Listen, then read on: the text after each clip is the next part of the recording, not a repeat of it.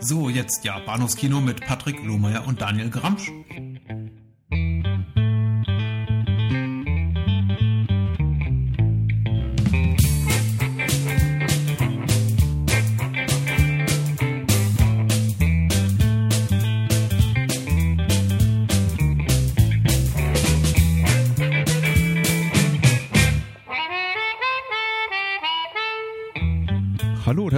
Zur Episode 121 des Bahnhofskino Podcast. Dieser kleine kurze Moment des Innehaltens und äh, sich selbst fragst, welche, welche Episodennummer wir haben. Das ist ja mittlerweile eine schöne Tradition. Ja, 121. Ein rhetorisches Mittel, genau. mein Name ist Patrick und bei mir ist der Daniel. Hallo. Hallo. So, ähm, der eine, eine Teil der Menschheit guckt, guckt nach Cannes, der andere Teil in Richtung Bollerwagen mit Bier drin am Vatertag der dritte guckt Mad Max und wir, wir podcasten. Da, da gibt es noch den vierten, vermutlich weiblichen Teil, der gerade ähm, die, die, die Topfmodelle anguckt. Oh ja, das große Finale, das ist natürlich, mein Gott. Konntest Wie konnte ich, wie konnte ich es nur vergessen? Du genau. Die ganze Zeit mit Fiebers, ja. Wir gehören zur Fraktion 5, der Teil der Menschheit, nämlich zwei von sieben Milliarden, die heute Abend sprechen über äh, Angel Heart von Alan Parker aus dem Jahr 1987 und äh, unsere kleine Bond-Reihe. Was heißt mhm. klein? Große Bond-Reihe fortsetzen mit dem äh, achten Teil, glaube ich, der Ion Bonds äh, aus dem Hause Broccoli Salzman leben und sterben lassen. Das äh, Debüt von Roger Moore als 007 mhm. mhm. aus dem Jahr 1973. So, Schmatz, Schmatz, Gluck. Ähm, Daniel, wenn du so zurückblickst auf die vergangenen Tage, hast du irgendwas äh, Erwähnenswertes gesehen im Kino, im Fernsehen oder sonst wo? Ähm, ja, ich habe, ich habe tatsächlich geschafft, ähm, zwei erste Staffeln von zwei Serien zu sehen. Oh, wow. Und zwar vollständig. Ich meine, das waren, das sind nicht wahnsinnig viele Folgen gewesen, aber ähm, darüber können wir uns ganz natürlich ganz kurz mal unterhalten. Zum einen habe ich nämlich die erste Staffel gesehen von The Walking Dead. Aha. Und zum anderen die erste Staffel von Breaking Bad. Mhm.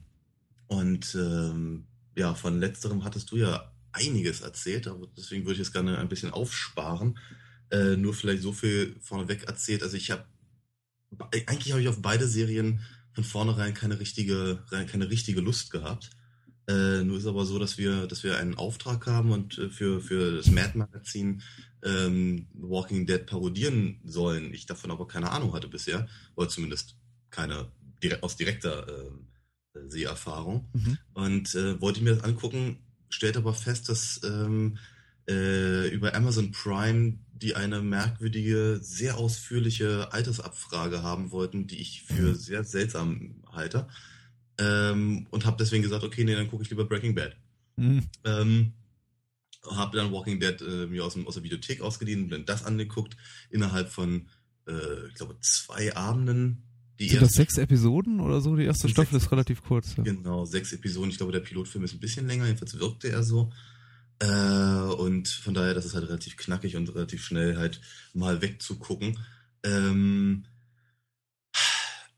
es ist natürlich, es ist natürlich schwierig, ist in beiden Fällen, in beiden Serienfällen, schwierig für mich äh, etwas zu beurteilen, was so viele Leute so sehr lieben und deutlich, deutlich, deutlich weiter sind als ich. Natürlich eben schon in der fünften oder, oder sechsten Staffel oder wie auch immer.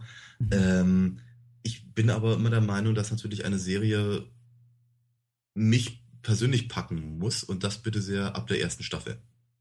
Ja, ich finde find nichts nicht so schlimm wie jemand, der, der, der mir erzählt, oh ja, die die Serie, die musst du ganz dringend gucken, weil ab Staffel, ab, ab Staffel 5 wird die richtig gut. Ja, das wurde über Walking Dead gesagt und ich habe gesagt, weißt du, fuck you, nee. ja, so, ja. So, so in etwa, weißt du, weil ich denke, ich meine, ist es natürlich, also heutzutage ist es halt wirklich so, man kann sowas relativ flink an einem Wochenende mal durch, durchziehen. Äh, früher war das natürlich noch ein bisschen was anderes. Ähm, was weiß ich, Angel oder sowas, ja, mit, mit, mit 24 Folgen pro, pro Staffel äh, wenn, da, wenn da nicht eben zwischendurch ein paar Perlen gewesen wären, hätte ich es nicht durchgehalten. Mhm. Oder sowas, weißt du? Und ähm, Walking Dead ist. Ich finde, es ist eine. Es ist wirklich wahnsinnig schwer für mich. Es ist, es ist spannend. Es ist wirklich spannend. Es ist, äh, ein paar von den Charakteren sind sehr, sehr gut, andere sind für mich sehr abziehbildartig. Ähm, die Stories sind nicht sehr originell. Äh, die ganze Prämisse ist halt nicht sehr originell. Äh, für mich krankt halt die gesamte Sache halt an dem Serienformat an sich. Und damit haben wir halt ein, wir, habe ich, hab ich ein, ein, ernsthaftes Problem und das eben auch schon in den ersten sechs Folgen. Weil wirklich jede einzelne Folge hat, fängt stark an und hört stark auf. Und dazwischen habe ich unglaublich viel wirklich ödes Zeug. Ähm, was, was mir vermutlich verkauft wird als, als, weiß nicht, Character Building oder sowas in der Richtung. Mhm. Ähm, es ist aber, ehrlicherweise ist das das, das, das Peyton Place, das ist GZSZ mit Zombies. Ähm, da sind, da werden, da werden Probleme, und das eben auch schon in der ersten Staffel, da werden Probleme aufgetan, die wieder so, so, so, so typisch amerikanisches Drama-Fernsehen sind. Wenn die Leute anfangen würden, miteinander zu reden, gäbe es diese Probleme nicht.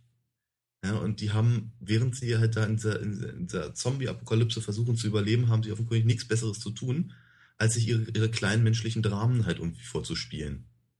Das ist ein echtes Problem. Wenn ich mir diese ganze Gruppe angucke, dann sehe ich da ehrlicherweise vielleicht drei Leute, die ein, eine solche Apokalypse wirklich ernsthaft überleben könnten. Und die anderen sind so hoffnungslos in ihrer Seifenoper gefangen.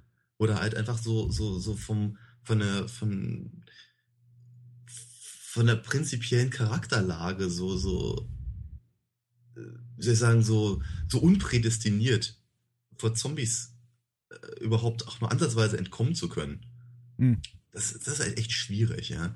Äh, dann auch, dann, dann, dann machen sie eben auch wieder ständig diese, diese, diese klassischen Fehler, dieses, dieses Ich gehe jetzt mal allein in den Wald. Nein, nein, ist schon in Ordnung. Ich kann alleine Wasser holen, ich bin ein großes Mädchen oder sonst was. In einer, in einer solchen Situation, wenn man sich in einer solchen Gruppe zusammenschließt, ist die Wahrscheinlichkeit groß, dass man sehr, sehr sch schnell sehr, sehr starke Regeln aufbauen würde, um zu überleben. Ja. Und genau das tun sie nicht. Also sie, sie reden die ganze Zeit davon, aber sie tun es nicht. Und das ist ein echtes Problem. Also wir sind dieses ganze, ich sage das jetzt glaube ich zum fünften Mal. Diese Serie hat ein echtes Problem. und äh, von daher habe ich jetzt die erste Staffel, Halbstaffel, wie man es auch mal nennen möchte, äh, mir angeguckt. sie hatte echte Highlights, ganz coole Momente, durchaus. Also ich glaube, was sie zum Beispiel sehr, sehr gut gemacht hat, was mir ansonsten im Zombie, also Zombie-Genre etwas fehlt, ist eben die ähm, die emotionale Komponente, die sich daraus ergibt, dass die, dass den Überlebenden hier bewusst ist, dass die Leute, die da draußen rumrennen, alles Leute sind, die sie kennen oder Verwandte oder, oder mhm. Familie oder, oder, keine Ahnung, Mr. Smith vom, vom, vom, vom Laden an der Ecke oder sonst irgendwas. Ja? Ähm, das halt, äh, da ist die Serie sehr stark drin. Das, mhm. das trifft sie sehr, sehr gut. Ähm, aber daraus halt eine ganze Serie zu machen, ist halt echt schwer, finde ich. Ähm, das Ganze hat mir nicht genug Anreiz jetzt gegeben, um zu sagen, boah, ich muss ganz dringend die zweite Staffel mir jetzt hintereinander weg angucken. Mhm. Wenn ich sie mal sehe, dann ist es, glaube ich, gut. Wenn nicht, ist es jetzt nicht schlimm. Ich glaube, so möchte ich es zusammenfassen. Na gut. Ähm, ich habe auch die erste Staffel gesehen. Ich glaube, ich habe es im Rahmen des Podcasts nicht erwähnt, weil ich fand es irgendwie so für mich äh, irgendwie relativ bedeutungsarme Erfahrung, weil ich die Serie auch nicht weitergucken wollte und äh, mhm. auch unter anderem aus den von dir genannten Gründen und weil eben ich zu eindeutig Bescheid wurde mit Aussagen wie, ja, du musst dich erstmal durch die ersten 13 Staffeln durchkämpfen und dann wird's richtig gut. Mhm. Andererseits habe ich eben auch, äh, ich meine, Walking Dead hat eben Walking Dead hat, hat eine riesige Fanbase. Walking Dead war von äh, Tag 1 an oder fast Tag 1 an ein Riesenerfolg für AMC. Das ist, glaube ich, die erfolgreichste Kabelserie im US-Fernsehen. Hat irgendwie eine riesige Fanbase, überhaupt nicht vergleichbar mit der von Breaking Bad. Breaking Bad ist marginal dagegen. Breaking Bad ist irgendwie so abgegangen in der fünften, sechsten Staffel, als es aufs Ende zuging und plötzlich mhm. alle Leute entdeckten, oh, das ist ja doch eine ganz gute Serie. Mhm. Und selbst da hatte sie nicht die Zuschauerzahlen, die Walking Dead von Beginn an hatte. Und Breaking Bad konnte eben sich, sich, sich mehr erlauben, auch weil sie äh, relativ, äh, eigentlich ein Nischenprogramm la lange Zeit war und irgendwie, glaube ich, da auch irgendwie inhaltlich ein bisschen mehr wagen konnte. Und über Walking Dead habe ich eben äh, gehört, so als, als Hauptkritikpunkt, dass die Serie sich nicht wirklich nach vorne bewegt oder irgendwas Revolutionäres sich traut, weil man irgendwie Angst hat, eben dieses, diese, diese, diese Cash-Cow nicht weiter melken zu können, indem man eben irgendwelche Fans vergrätzt. Und mhm. das, was du eben beschreibst, so von wegen, äh, die, die Charaktere machen dummes Zeug und verhalten sich nicht, wie sich äh, Menschen nach einer Zombie-Apokalypse verhalten würden. Äh, das wird sich auch niemals ändern nach allem, was ich so gehört habe über die Serie. Also äh, die, es ist, äh, es gibt, es gibt keinen Lerneffekt bei den Figuren. Es wird irgendwie, äh, äh, zumindest ist das, was ich so aus aus zweiter Hand gehört habe, ist, dass sie eben, dass das eben so weitergeht. So von wegen wir in jeder Staffel treffen sie auf eine neue kleine äh, Grupp Gruppierung, die am Anfang erstmal fast schon idyllisch äh, zusammenlebt, produktiv zusammenarbeitet, aber sich dann doch irgendwie äh, bei genauem Hinblicken äh, entpuppt als als äh, als Kannibalentrupp oder oder oder ähnliches mhm. und sich dann irgendwie gegenseitig äh, ja, ja. auffressen. Also ich weiß, also mir hat mir jetzt auch die Lust genommen, aber ich finde es auch es ist eine blöde Form von Kritik, die ich jetzt äußere, weil es ist irgendwie kein, wie gesagt, keine Erfahrung aus erster Hand, aber wir haben auch, ich, ich fand es einfach ein bisschen zu platt und mir reicht die erste Staffel. Aber ich, ich, ich, ich sehe auch den Reiz der Serie, denn technisch ist das Ganze ganz gut gemacht. Ja, und die. Schauspieler mal abseits von der Tatsache, dass sie für mich alle ein bisschen zu glatt gebügelt, äh, hübsch, äh, Hollywood hübsch aussehen, ja. ist, ist in Ordnung. Ja, ja, auf jeden Fall. Also, ähm, ach, ich sage ja, die, die, Serie hat ja auch durchaus echte Momente gehabt, jetzt in, mhm. in, der ersten Staffel, durchaus, ja. Es ist nicht so, also es ist nicht so, als wäre es irgendwie spannungsarm. Mhm. Äh, es ist halt, es ist, sagen wir mal, die Spannung halt in homöopathischen Dosen, meistens halt, meistens ja. halt gegen Ende der, der Folge, mhm. äh, was ich immer ein bisschen schwierig finde. Aber ähm, das, ja, natürlich, klar. Also das, das, das Ding hat, also ich, für, für Leute, die das Genre mögen, und ich habe jenseits der Romero-Zombies sowieso nur sehr bedingtes ähm, sehr bedingte Laune auf die Viecher. Ja. ähm, aber wer, wer, das, wer das mag, für den ist das eine echte, also die Serie kann, kann echt gefeiert werden, durchaus. Mhm. Ja. Ich sehe, aber es ist nichts, was, was mich jetzt so spontan so sehr anspricht, dass ich halt wirklich ganz dringend weitergucken wollen würde. Mhm. Ja. Also, wenn da, wenn da jetzt halt irgendwie ein, ein hätten sie jetzt, keine Ahnung, in den letzten ein, ein zwei Folgen der, der Staffel und sie haben sowas ähnliches, sie haben, sie haben ja so einen, so einen leichten Ansatz drin, aber hätten sie jetzt irgendwie eine, eine Verschwörung irgendwie eingebaut oder mhm. irgendwas, ja, irgendwie so ein, so ein, huh, vielleicht ist da sogar jemand dran schuld, Moment oder so, dann hätte es mich vielleicht sogar wieder dazu gebracht, nochmal reingucken zu wollen. Mhm. Ja. Aber da das eben nicht stattfindet, denke ich mir, dann nicht. Ach, na gut. Ich versuche gerade nebenbei meinen James Bond ähm, Spickzettel wiederzufinden mit meinen fünf Bond-Kategorien. Ich habe schon wieder verlegt. Ähm, oh naja. Keine, keine Ordnung hier im Hause. Ich äh, werde aber versuchen, mal zusammen zu äh, wurschteln, was ich geguckt habe in letzter Zeit. Es ist echt viel. Also ein kleiner Blick hinter, den, hinter die Kulissen sei erlaubt. Es ist relativ lange her, dass wir unseren letzten Podcast aufgenommen haben. Mhm. Irgendwie knapp zwei Wochen. Ja. Äh, auch wenn man es irgendwie äh, so vorne rum nicht sehen wird, denn wir haben, äh, da wir ein bisschen, ein bisschen Reserve noch hatten, immer noch einen wöchentlichen Rhythmus äh, für unsere Hörer. Die kriegen nichts davon mit, aber zwei Wochen bietet mir natürlich Zeit, insgesamt die 17 Filme zu gucken. Und okay. äh, ich möchte nicht alle erwähnen, aber vielleicht irgendwie die Neuerscheinungen und beziehungsweise vor allem die, in denen ich im Kino war. Das ist zum einen Ex Machina. Mhm äh, Film, den wir auch in unserem Trader-Podcast kürzlich besprochen hatten, äh, Regiedebüt von Alex Garland, dem Autor von The Beach, Drehbuchautor von Sunshine und anderen äh, Danny Boyle-Filmen, 28 Days Later und so weiter, ähm, hat, wurde, wurde sehr positiv rezensiert, aber auch immer mit so ein bisschen, ähm, glaube ich, wohl, wohl, äh, definierten Abstand, so im Sinne von, ja, ein sehr, sehr respektabler Film, aber kein Film, den man liebt. Und mhm. äh, mit einem ähnlichen Gefühl bin ich auch rausgegangen. Ich finde es eine sehr schöne gedankliche Spielerei. Der Film ist ästhetisch hoch hochgradig äh, glückselig machend. Äh, er ist, äh, hat ein schönes Skript, er hat äh, wunderbare Schauspieler. Ähm, er hat ein gutes Tempo, wobei er einen Ticken zur Langatmigkeit neigt, ist wunderbar orchestriert. Also alles an dem Film ist schön. Aber die ganze Thematik, äh, inklusive eben der, der, der Figuren, dieser zwei männlichen Protagonisten und dem dieser, dieser künstlichen Lebensform, der künstlichen Intelligenz, die eben quasi dritte Hauptrolle spielt, ähm, sind eben alle keine Figuren, an die, die äh, die Filmemacher uns jemals so richtig ranlassen und das ziehen sie eben bis zum Bitteren und ähm, bitter sei hier ganz dick unterstrichen, Ende, Ende durch. Also es ist kein Film, mit dem man aus, aus dem man hinausgeht, den Kinosaal verlässt und denkt, wow, das war aber mal ein schöner Abend. Ähm, er regt sich wirklich, er, regt wirklich an sich über das Thema ähm, äh, künstliche Intelligenz, künstliche Lebensformen und irgendwie de, de, das menschliche Dasein an sich irgendwie Gedanken zu machen und irgendwie bestimmte Dinge in Frage zu stellen und aber ähm, es ist es ist kein wirklich äh, guter Unterhaltungsfilm. Nichtsdestotrotz, also ich meine, ich habe es es hat mir sehr gefallen. Ich finde es irgendwie ein guter guter äh, es, es, es, es ist ein spannender, sehr kalter, aber äh, empfehlenswerter Film für Menschen, die, weiß nicht, vielleicht sowas gerne gucken wie Primer oder sowas wie, weiß ich nicht, sowas wie äh, 2001 lieber gucken als Star Wars. Hm. Ja.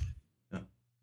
Ich, schade, ich, der Film kommt ein paar Jahre zu spät. Ich hatte ja über genau dieses Thema äh, meine, eine, eine meiner, meiner mündlichen äh, Prüfungen gemacht. Hätte schön gepasst. Hm. Was tatsächlich sehr, sehr, sehr schön ist, ich bin jetzt, äh, das Thema kommt schon wieder und ich habe erst bei, unserem Mumien-Podcast erwähnt, normalerweise ist es gar nicht so ein großes Steckenpferd von mir, aber in dem Fall sei es wirklich mal, wollte ich wirklich nochmal darauf hinweisen, dass der auch tricktechnisch sehr hübsch ist und ich möchte meinen, vor ein paar Jahren wäre sowas noch nicht möglich gewesen. Also tatsächlich hat diese Art von unsichtbaren Special Effects, die ich sehr, sehr, sehr, sehr schätze. Also diese künstliche Intelligenz hat ein, hat ein wirklich sehr, sehr schönes Design. Also es ist diese irgendwie, diese, diese fast gänzlich transparente Frauenfigur, deren, deren Innenleben man immer sieht und äh, es ist wirklich wie, wie Anno dazu mal jetzt irgendwie Gollum, so eine CGI-Kreatur, eben bis auf das Gesicht der, der Darstellerin ist ja irgendwie nichts in ihrem Körper wirklich echt oder vieles davon unecht. Äh, nichts, was man jemals in Frage stellt während des Films. Und das ist wirklich sehr, sehr, sehr, sehr schön gelungen. Also äh, die, die, die physische Präsenz stellt man niemals in Frage, dass diese Figur da wirklich existiert. Also sehr, sehr schön gemacht. Mhm. Ah, noch was Aktuelles. Äh, Paddington habe ich geguckt, den, den Paddington, ah. der Bär-Film. Ähm, ja, hatte ich ähm, gekauft für meinen Sohn, der für den hat es ein bisschen mitgenommen. Dann habe ich haben wir den alleine angeguckt, äh, zu Ende geguckt. Äh, ist wirklich sehr sehr hübsch. Ist ein ist ein hübscher Kinderfilm. Ich kann ihn nicht irgendwie über einen grünen Klee loben. Dafür ist er doch irgendwie noch manchmal so ein bisschen zu slapstickhaft und verlässt sich auf irgendwie ein bisschen zu viel Pupshumor. Aber mhm. sehr sehr charmant für äh, Fans des Bären. Ich mhm. äh, mag ihn ja auch noch von Anno, Anno dazu mal. Er hat mich ja auch ein Teil stücklich meine Kindheit begleitet. Und äh, die Kinoverfilmung ist sehr schön und der CGI-Bär auch sehr schön. Auch äh, mhm. wenn ich mir da irgendwie so, so ein klassisches Zeichentrickformat gewünscht hätte im Grunde. Aber es ist das Beste, was man daraus machen konnte. Und mhm. ja, ähm, Ich habe noch zwei, drei schöne Sachen, aber ich lass, dir, lass, dich, lass dich nochmal was zu Breaking Bad sagen zwischendurch. Ah, wenn du ich, möchtest. Ich, ja, ich trau, ich trau mich nicht. Ich trau nee, mich du musst, du, du musst gar nicht. Nee, nee, ich trau mich deswegen nicht, weil ich weiß, dass du die Serie eben sehr, sehr, sehr, sehr schätzt und ich möchte nichts Falsches sagen. Von daher würde ich. Ich habe die Serie aber auch anders rezipiert als du. Ich habe sie von Beginn an gesehen und ich habe sie irgendwie abseits dieses, ähm, oh Gott, jetzt kommen die letzten drei Folgen, was wird wohl ja. passieren, Hype. Also ja. und da hast ja. du ja erst angefangen, glaube ich, die Serie so wirklich wahrzunehmen und. Ja, ja, so im weiteren Sinne, ja. Ähm, das ist halt, aber vielleicht, vielleicht magst du mir noch mal ganz kurz schildern, was dich eben tatsächlich von Anfang an an der Serie so gepackt hat. Hm. Also gepackt ist zu viel gesagt. Das ist, glaube ich, keine Serie wie ähm, es gibt äh, äh es gibt diese diese äh, die die Serien, glaube ich, die kann ich aber fast an zwei Händen zumindest abzählen, die mich so ab Folge 1 gepackt haben und von denen ich wusste, ich muss jetzt die Staffel oder die Serie bis zu Ende sehen. Das ist vielleicht okay. Sopranos, das ist The Office, das ist vielleicht Cracker, das ist äh, True Detective, wobei das ist easy, denn die, die, die, Staffel hat nur acht Folgen. Äh, das ist irgendwie keine besondere Leistung, die zu Ende gucken. Ich glaube, Breaking Bad, wenn ich mich recht erinnere, das ist jetzt auch schon, glaube ich, schon wieder sechs, sieben, acht Jahre her, mhm. ich die Serie erstmals sah. War keine Serie, die mich von Anfang an gepackt hat, in dem Sinne, oh mein Gott, wie geht's wohl weiter? Ich empfand sie unglaublich entertaining. Mhm. Damals äh, wirklich ein, eine, eine, frischer Wind, also so eine Art auch irgendwie Ästhetik, die man so bei HBO nicht sah und die mhm. irgendwie äh, ein bisschen edgier war, als das, was man zum Beispiel auf FX sieht, die Serien habe Shields und Shield, The Shield und Sons of Anarchy. äh, produzieren, also irgendwie schon noch so ein bisschen edgier, aber Ja. eben nicht so, nicht so dieses ganze, äh, weiß ich nicht, nur, nur, nur Titten, Ärsche und Gewalt und Fax wie bei, wie bei HBO. Also irgendwie so ein schönes, schönes neues Ding, sowohl inhaltlich als auch ästhetisch und mir hat es einfach gut gefallen.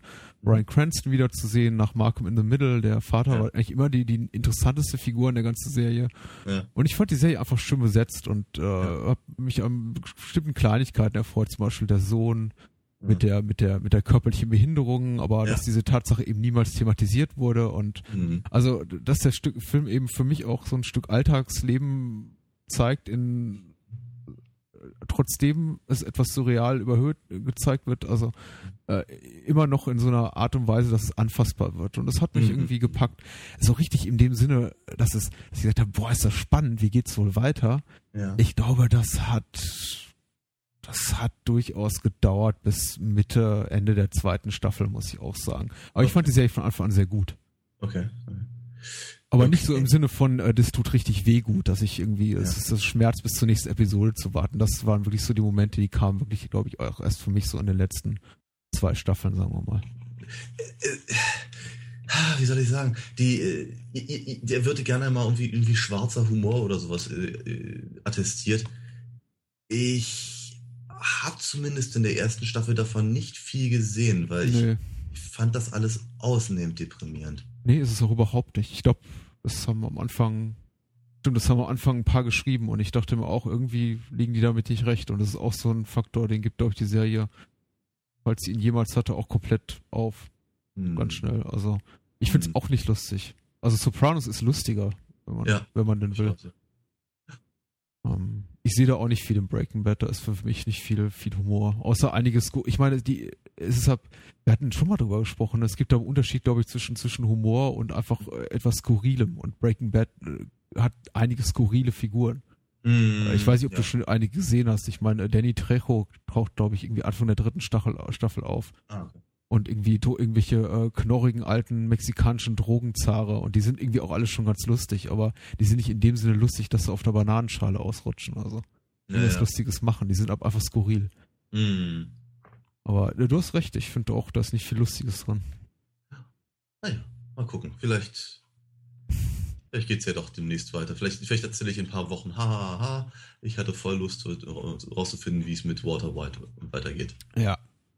Ähm, so, viel Zeit auf Breaking Bad verwendet. Ich möchte nur kurz zwei Filme äh, reinschieben, äh, die, ich, die ich noch erwähnenswert finde. Über einen, obwohl einen, vielleicht spare ich mir den auch noch auf, weil der, der kommt irgendwie erst im, im Juni ins Kino, dann rede ich nochmal darüber. Ich habe It Follows gesehen, äh, einen auch sehr gehypten Horrorfilm. Mhm. über der, äh, über den ich äh, versucht habe, mir jegliche Inhaltsbeschreibung und irgendwie Rezension habe ich versucht zu vermeiden, einfach in, in der Angst äh, zu sehr erstens aufgehypt, zweitens zu sehr doll gespoilert zu werden, weil ich Mhm. nicht wissen wollte, worum es geht und ähm, trotzdem verfolgte mich der Film auf Schritt und Tritt, aber ich habe es irgendwie geschafft, inhaltlich nichts über den Film zu wissen und auch keine Rezension zu lesen, bevor ich den äh, Film dann gesehen habe und ähm, er ist verdammt nochmal saugut. Also richtig, Okay. richtig, richtig guter Horrorfilm von einem Herrn namens äh, David Robert Mitchell heißt der Regisseur, glaube ich, der vorher mit nichts in Erscheinung getreten ist, außer äh, The Myth of the American Sleepover, eine, eine Teenie-Dramödie von vor ein paar Jahren. Und ansonsten, glaube ich, nur TV-Episoden äh, von relativ gesichtslosen Serien inszeniert hat.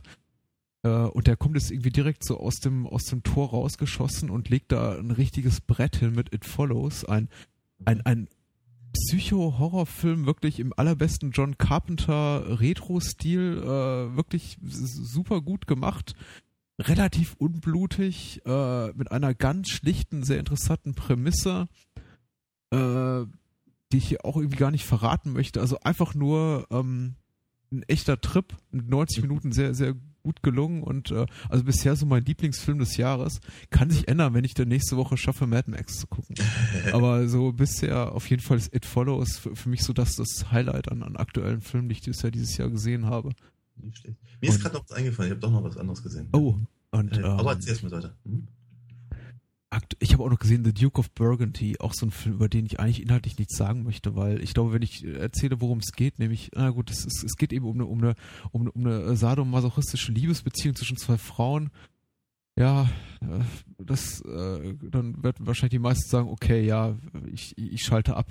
Wenn ich vielleicht jetzt dazu sage, das ist Peter Strickland ist, ist der Regisseur von, von Barbarian Sound Studio und, und, und diversen anderen sehr, sehr, sehr, sehr guten äh, äh, Genrefilmen, äh, dann mag vielleicht der eine oder andere doch wieder hinhören. Es ist tatsächlich ein wunderbarer, wunderbares, äh, ja, nicht, nicht Kostümdrama, aber ähm, ein, ein wunderbares Lieb, wunderbare Liebesgeschichte, Dramolette äh, zwischen zwei Frauen, die sich irgendwie halb gegenseitig in, in absurde Höhen ihrer äh, Untiefen ihrer, ihrer Liebe treiben und äh, wunderschön inszeniert, ganz toll geschauspielert und äh, Duke of Burgundy wahrscheinlich mein zweitliebster Film dieses Jahr. Also ich hatte irgendwie eine relativ äh, ergiebige let letzte Woche, was so die Neusichtung betrifft.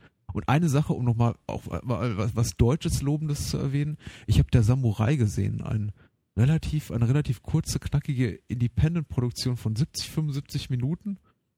Ähm, äh, über einen äh, jungen Dorfpolizisten, der da eine ganz verschrobene Kreatur kennenlernt, einen, einen, einen Herrn im, im, im Rock, der äh, ein, ein ja, fast, fast ein, ein, ein, also, also eine, etwas wie, wie eine Samurai-Figur da, darstellen will und äh, ja, die äh, wie nennt man das? Den Samurai? Was, was hat Samurai, was hat ein Samurai für eine Waffe?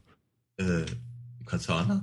Ein Katana, ja genau. Sein Katana durch die Gegend wirbelt in dieser dörflichen Umgebung und allerlei äh, Leute klein macht der Film geht durchaus drei Schritte weiter, als ich es ihm zugetraut hätte. Ich dachte, ich wüsste eigentlich, was mich erwartet, als ich gehört habe, deutscher Genrefilm. Da dachte ich so, okay, du hast letztes Jahr eine Menge gesehen, du hast Stereo gesehen, du hast, ach, keine Ahnung, äh, x andere Filme gesehen, die dann am Ende doch nur enttäuscht haben, weil man sich immer am Ende gedacht hat, ja gut, äh, ne, netter Versuch, aber irgendwie alles so soft und ungefähr so ähnlich in 48 US-Produktionen schon mal gesehen. Und mhm. äh, nee, der Samurai ist wirklich gut. Er geht zu seinem eigenen Weg und ist auch durchaus ähm, äh, bietet ein paar kontroverse Inhalte, die ich äh, irgendwie ganz, ganz gut fand. Also er geht durchaus ein, zwei Schritte weiter, als ich ihm zugetraut hätte und eine wirklich empfehlenswerte deutsche Produktion. Aha. Ja, das war so. Äh, das sind so die ganzen aktuellen Sachen, die ich gesehen habe. Ansonsten viel alte Schinken. Und, äh, die, die, die, ja, die hebe ich mir aber auf fürs nächste Mal, damit vielleicht das Intro auch äh, Sonst wird das Intro zu, zu vollgestopft. Wir sind jetzt ja, schon irgendwie bei knapp, knapp 40 Minuten. Du hast ja, du hast ja völlig recht. Dann, äh, dann spare ich mir das auch auf. Für ich habe immer so wenig zu erzählen im Gegensatz zu dir. Dann habe ich beim nächsten du hast so viel zu erzählen. Wir hatten jetzt, äh, äh, ich meine, Walking Dead und äh, Breaking Bad, das sind 15 äh, Stunden oder so, die du da reingesteckt ja, ja, hast. Sicherlich. Das, ja. das, das schon, aber es sind halt nur zwei Themen. Ja. Anyway. Anyway, ja. Ähm, es sei dir überlassen. Ansonsten. Nee, beim nächsten Mal. Beim nächsten Mal sprechen wir jetzt über Angel Heart. Ähm, und da das Intro so, so, so lang war, machen wir eine ganz kurze Pause.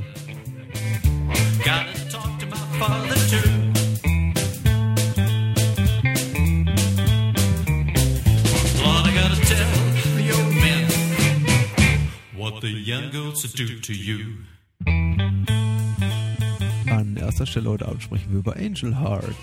Ähm, aus dem Jahr 1987. Äh, ein Film von Alan Parker in den Hauptrollen äh, Mickey Rourke, äh, Robert De Niro, Liza Bonet. Hm? Mit den hässlichsten Fingernägeln der Welt. ja, Liza Bonet aus, äh, der, aus der Cosby Show. Ich glaube, Denise ist ja. das aus der Cosby Show, ja, ne? Richtig, ja. Und, äh, und Charlotte Rampling, schon wieder. Ja. Ja. Da ist sie wieder.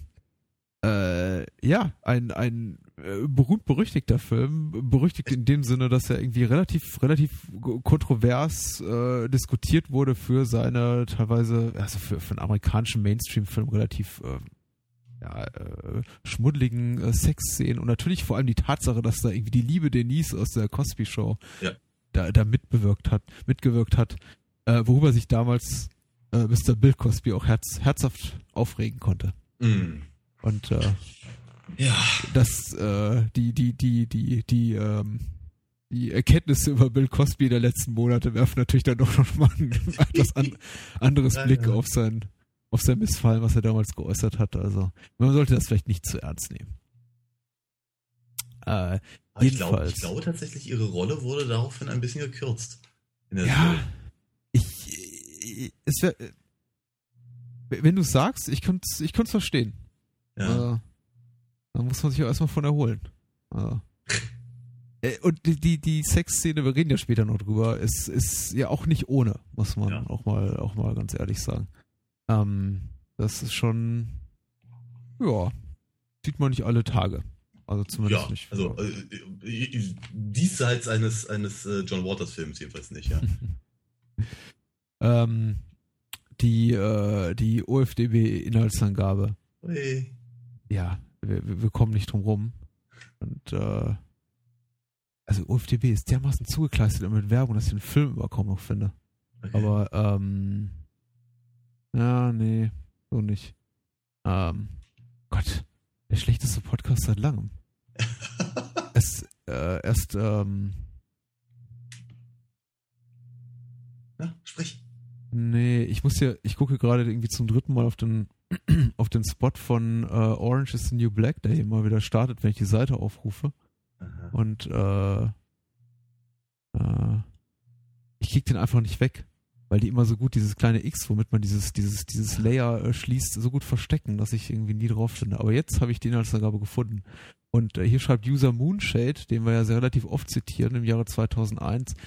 Ähm, New York 1955. Der Privatdetektiv Harry Angel wird von dem geheimnisvollen äh, Louis Cypher engagiert, den Schnulzensänger Johnny Favorite oder im, im Deutschen wird er immer Favorit ausgesprochen zu finden, Okay. der vor einigen Tagen aus einer Nervenklinik verschwunden ist. Angel macht sich auf die Suche, doch jeder, der mit ihm Informationen, der ihm mit Informationen behilflich sein kann und ihn in diesem düsteren Puzzlespiel einen Schritt weiterhilft, stirbt kurz darauf eines grausamen Todes. Sein Weg führt ihn schließlich nach New Orleans, wo er in ein Rattennest aus Mord, Teufelsfluch und Voodoo sticht und langsam, aber sicher einer schrecklichen Wahrheit immer näher kommt. In ein Rattennest sticht? ich Entschuldigung. ich habe habe mich auch gerade gewundert. Aber ähm, naja, Nee, es ist, es ist völlig in Ordnung. Rein, rein von dem, was er da beschrieben hat, der liebe Moonshade, hat er ja durchaus erstmal recht. die, seine Rezension, also seine Inhaltszusammenfassungen sind nicht die schlechtesten, muss man sagen. Also Ja, ja, ja. äh, meistens sind sie inhaltlich ak akkurat mit dem Wortspiel. Naja, Hm. hat das nicht so. Ähm, ja, Al- Alan Parker finde ich ein Regisseur mit der durchaus äh, durchwachsenen äh, Filmografie, Er hat einige richtige, richtige, finde ich, äh, Flops in meinen Augen hin, hingelegt, aber auch einige wirklich gute Sachen. Du hast letztens über Evita gesprochen. Richtig. Also ich, ich will mal so sagen, also alle Filme, die ich von ihm gesehen habe, sind, äh, ich habe nicht alle von ihm gesehen, wohlgemerkt, aber alle, die ich gesehen habe, sind ganz hervorragend. Mit- Einer Ausnahme und der Film ist gut, ich mag ihn tro- trotzdem bloß nicht, und das wäre The Road to äh, Wellville. Mhm. Den finde ich einfach, der deprimiert mich so unglaublich, der Film, aber er ist prinzipiell ein guter Film. Aber was, was habe ich von ihm gesehen? Bugsy Malone, Midnight Express haben wir uns so darüber unterhalten. Nee. Ja, Fame hatte ich neulich drüber gesprochen. Mississippi Burning ist ein, ein, ein ganz hervorragender Film und Oh Evita Gott. hast du auch schon erwähnt, richtig, ja.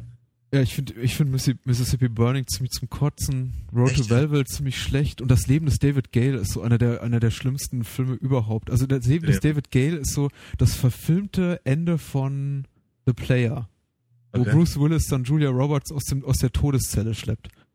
Und das Okay. ist so äh, das Leben des David Gale auf, äh, also das ist diese Szene aus The Player auf zwei Stunden gedreht.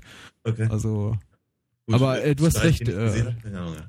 Nee, die anderen, die du erwähnt hast, mag ich auch sehr gerne. Ich bin, bin, bin großer F- Freund von Midnight Express und auch ein ziemlich großer Freund von Angel Heart, Hm. muss ich sagen. Ich mochte den früher aber gar nicht so gern und ich weiß gar nicht, wo, wo, woran es lag. Ich habe den Film vor langer, langer Zeit zum ersten Mal gesehen. Also Ja. nicht bei Erscheinen, aber irgendwann in den 90er Jahren, so als Teenager. Ja. Und ich weiß nicht, ich fand den ziemlich doof. Ich fand den richtig doof. Ich konnte damit irgendwie gar nichts anfangen. Ich habe aber, glaube ich, auch auf die falschen Stellen geguckt. Ich wollte irgendwie so eine klassische, gute äh, Voodoo-Horror-Thriller-Handlung erleben und dann Ja. fand den Film einfach so furchtbar vorhersehbar. Und ich meine, Mhm. der, der Film ist und bleibt vorhersehbar. Aber Natürlich, irgendwie, ja. da, damals war mir irgendwie dieses, dieser Faktor der, äh, ich will, äh, die, dieser Faktor des, ich, ich will überrascht werdens, Ja. glaube ich, zu wichtig und ich konnte einfach nicht darüber hinwegsehen, wie, wie, äh, wie, wie stark der Film eigentlich von Minute fünf an irgendwie sein Ende äh, Mhm. vorweg telegrafiert. Und äh, ja, ja. habe ich irgendwie unheimlich daran, daran gestoßen. Da konnte dann auch Mhm. irgendwie die nackte, die nackte Denise, äh, nicht, nicht, nichts, Denise äh, hier, Huxtable, nichts, nichts mehr dran ändern. ja. Ähm, Ja. Wann hast du den Film zum ersten Mal gesehen? Und wie ging es Äh, dir? vor zwei Tagen. Oh, Ja, ich, dacht, ich dachte, ich hätte ihn gesehen. Ich dachte, ich würde ihn kennen, aber auf, äh, ich stellte bei der Sichtung fest, nein. Ich kenne hm. ihn gar nicht. Und wie muss ich ihn verwechselt haben mit irgendwas anderem? Mit Mickey Rourke. Äh, Neuneinhalb Wochen. nein, der ja. ist es nicht. Ähm, so viel andere hat er allerdings auch nicht mehr gemacht. Hm. Ich habe keine Ahnung. Ich weiß es nicht. Ich, ich, oder ich habe ihn ver verwechselt mit äh, äh, hier Devil's Advocate oder sowas in der Richtung, mhm. ja, weil Al Pacino ja irgendwie grundsätzlich wie das nachmacht, was, was, was Robert De Niro irgendwie mal machen wollte oder so. Keine Ahnung. Äh, ich, ich, ich, weiß, ich weiß es nicht. Ich habe keine Ahnung, womit ich, mit welchem Film ich den verwechselt habe. Ich kannte ihn jedenfalls nicht und habe ihn jetzt gerade zum ersten Mal gesehen. Und äh, mir hat er sehr gut gefallen. Ähm, ich hatte nicht das Gefühl, dass ich nicht überrascht werde. Mhm. Äh, auch wenn du natürlich völlig recht hast, ich fand in der Formulierung gerade sehr, sehr sympathisch mit dem Vorwegtelegrafieren. Mhm. Ähm, na genau, das tut er natürlich, ja. Und äh, ich fragte mich zwischenzeitlich auch, will, will der Film, dass ich mich als Zuschauer cleverer fühle als der Detektiv? Oder hat das vielleicht einfach damit gar nichts zu tun? Mhm. Ja, ist, es, ist es vielleicht eben eher eine Frage von äh, Atmosphäre oder, oder, oder wenn man schon auf der Plot-Ebene argumentiert, dann, was ich, was, was mit Schicksalshaftigkeit oder sowas in der Richtung. Ne? Also ich, ich, ich bin zu keinem Ergebnis gekommen, wohlgemerkt. Ähm, aber ich fand, das, ich fand das alles ziemlich cool. Ich, ich mag aber auch, muss man auch ganz ehrlich sagen, ich mag aber auch Filme mit äh, dieser Stimmung, mit dieser, mit dieser noirigen Stimmung, mit dem, traurigen Saxophon und den, den verregneten Straßen und all dem und dem mhm. rotzigen, abgefuckten Detektiv, der da irgendwie durchstromert, so ein bisschen Blade Runnerig oder so. Ich, ich, ich da, da springe ich halt sofort drauf an. Ich mag das. Mhm. mhm. Ähm, ja, womit du dann schön zusammengefasst hast, dass an dem Film so gut ist. Und äh, okay, ich, ich, kann, ich, ich, kann, ich kann da echt wenig ergänzen. Also was mir jetzt aufgefallen ist, äh, ich habe ja, ich, ich erwähne es ja immer gerne in gewohnter Regelmäßigkeit. Ich mache mir immer gerne Notizen zu allen möglichen Filmen, die wir gucken. Und mir fiel bei Angel hat echt wenig auf, was ich mir irgendwie, äh, was ich irgendwie erwähnenswert irgendwie hier auf meinem Notizblock für erwähnenswert befand. Ich fand mhm. einfach, ich habe den Film jetzt glaube ich zum dritten Mal gesehen. Mhm äh, wie gesagt, zum ersten Mal als Teenager, dann irgendwie Anfang, Anfang meines Twen-Daseins und jetzt bestimmt zum ersten Mal seit 10, 12 Jahren wieder und äh, fand ihn zum ersten Mal so, so richtig gut. Ich habe allerdings immer noch Probleme damit zu sagen, äh, so, dass hier sind irgendwie so die 5, 6, 7, 10 Punkte, die für ja. mich den Film irgendwie äh, äh, herausragend machen. Erstmal, ich finde ihn nicht herausragend, ich finde, äh, ich finde, es ist ein sehr guter Film. Er ist letztendlich in, in vielerlei Hinsicht immer noch zu konventionell, also nicht nur auf der narrativen Ebene, zu wenig überraschend, sondern auch was die Figuren betrifft und mhm. äh, das Drehbuch betrifft, irgendwie zu, zu, zu wenig äh, einmalig, unique, wie auch immer, um, um mich jetzt wirklich so in dem Sinne zu packen, dass ich aufstehe und aufschreie und sage, au, große Kunst. Aber mhm. es ist ein unglaublich unterhaltsamer, äh, sehr technisch sehr, sehr schön gemachter elegant inszenierter und schön geschriebener Film. Und ich, ja, ja. genau wie du, ich, ich liebe auch diese Noir-Atmosphäre. Ist in der Hinsicht auch unglaublich, zwar recht konservativ, äh, mhm. aber eben auch sehr, sehr durchdacht, e, ähnlich wie LA Confidential sehr durchdacht ja. ist, was die Garderobe der Figuren betrifft und den, oh ja. den Sprech eben. Das ist, wirkt alles super authentisch und allein dieser, ich fand diese, diese, diese tollen, äh, etwas schmuddeligen Leinenanzüge, die Mickey Rourke da ja. trägt. Das ist eben kein Stoff anno 1987, das ist eben eine, eine relativ, äh, ein billiger Anzug anno 1955 und das ist alles schon mit sehr viel Liebe zum Detail gemacht. Das hat mir unheimlich gut gefallen. Ja, es ist natürlich, es ist eben auch so, dass der Film, er ist ja auch relativ schonungslos ne, in der Darstellung äh, seiner mhm. 50er. Ja, ich meine, ähm, ein paar Jahre vorher zurück in die Zukunft, die 50er waren, waren glorios. Ne? Mhm. Und das sind sie hier halt irgendwie ehrlicherweise mal gar nicht. Nee. Ja, das, hier, hier haben wir eher so 50er, die an, äh, was ich, letzte Ausfahrt Brooklyn oder sowas erinnern. Mhm. Ja, eben nicht unbedingt eine, eine Zeit, in der man sich wirklich gerne, gerne aufhalten würde. Dazu kommt natürlich noch, ich habe so, so, das Gefühl, Alan Parker hat so ein ganz kleines bisschen geübt. Äh, für, für, ich, ich, nachdem du sagtest, wie doof du ihn findest, mag ich ihn eigentlich gar nicht erwähnen, aber ich habe das Gefühl, er hat ein bisschen für, für ähm, äh, Mississippi Burning geübt. Ja, äh, was, was so diese, diese, diese diese schwüle Atmosphäre äh, im, im, Süden angeht, ja. Auch diese, auch diese teilweise wirklich enorm hässlichen Fratzen. Der, der, der, ich, keine Ahnung, welch, was für Inzestdörfern der seine, der seine Statisten zusammensucht, aber es ist echt, also in beiden Filmen fällt echt auf, dass er, dass er ein echtes Händchen hat für wirklich hässliche Figuren. Ja. Ähm, oder auch, auch einfach, was, die, was, was so die Attitüde angeht, hier zum Beispiel von dem, von diesem, von diesem Sheriff oder was es auch immer sein mag. Dieser mhm. Dicke da. Mhm. Und sowas. Also wie das, ich, ich, ich, ich fühlte mich da durchaus dran erinnert. Ähm, und, und finde das aber, finde das aber auch alles sehr, sehr schön beobachtet. Also ich, gerade wenn man eben andere äh, Versuche, sowohl Zeit als auch Milieu irgendwie darzustellen, mhm. ähm, sich mal anguckt. Ja. Also wird, das ist, das ist, ich finde das alles sehr, sehr gelungen. Ähm, aber du hast natürlich völlig recht, der Film ist nicht brillant. Ähm, soll er vielleicht aber auch gar nicht sein. Ich habe das Gefühl, er ist halt sehr darauf zugeschnitten, auf, auf die, auch so ein bisschen auf, auf das Star-Image von, von, äh, von Mickey Rourke. Mhm. Habe immer so das Gefühl, dass Mickey, Mickey Rourke hat. Ich, ich, ich glaube, ich glaub, dieses Barfly-Ding. Ja, so, diese, so dieses, so dieses, dieser, dieser Bukowski-Loser. Ich glaube, den hat er wahnsinnig gerne gegeben zu, zu, zu, jenen, zu jenen Tagen, in jenen Tagen, bis er irgendwann anfing, sich genau dafür zu halten und dann lieber Boxer geworden ist. ähm, aber ich glaube, genau auf diese, in diese Richtung sollte das alles, alles ausgerichtet sein. Mhm. Ähm, ich meine, Robert De Niro zum Beispiel hält sich erstaunlicherweise zurück. Muss, muss, muss aber auch irgendwie gar nicht wirklich viel machen, habe ich so das Gefühl. Und dann, dann könnte, man auch, könnte man auch wieder ein bisschen bösartig drüber nachdenken, ob er sich einfach keine Mühe gegeben hat oder so. Ja. Ich, ich, ich, ich weiß es nicht, aber ich fand, ich fand ihn recht, äh, recht effektiv. Mhm. Ganz einfach. So, so, so. Und ich, ich erwähnte ja gerade etwas, etwas äh, flapsig halt hier den, den, äh, den äh, Pacino-Versuch, den Teufel zu spielen. Äh, De Niro hat mich mehr überzeugt. Mm, mm, mm. Mm. Ja, also, mir, mir fiel es ein bisschen schwer, irgendwie da nur auf, also nur auf den filmischen Text zu gucken jetzt hier und irgendwie völlig aus, aus den Augen zu verlieren, dass eben Mickey Rourke, also irgendwie an die Karriere äh, zu decken, die Mickey Rourke irgendwie in den, in den Jahrzehnten seitdem hingelegt hat, so vom totalen ja. Direct-to-Video, B-Movie, ja.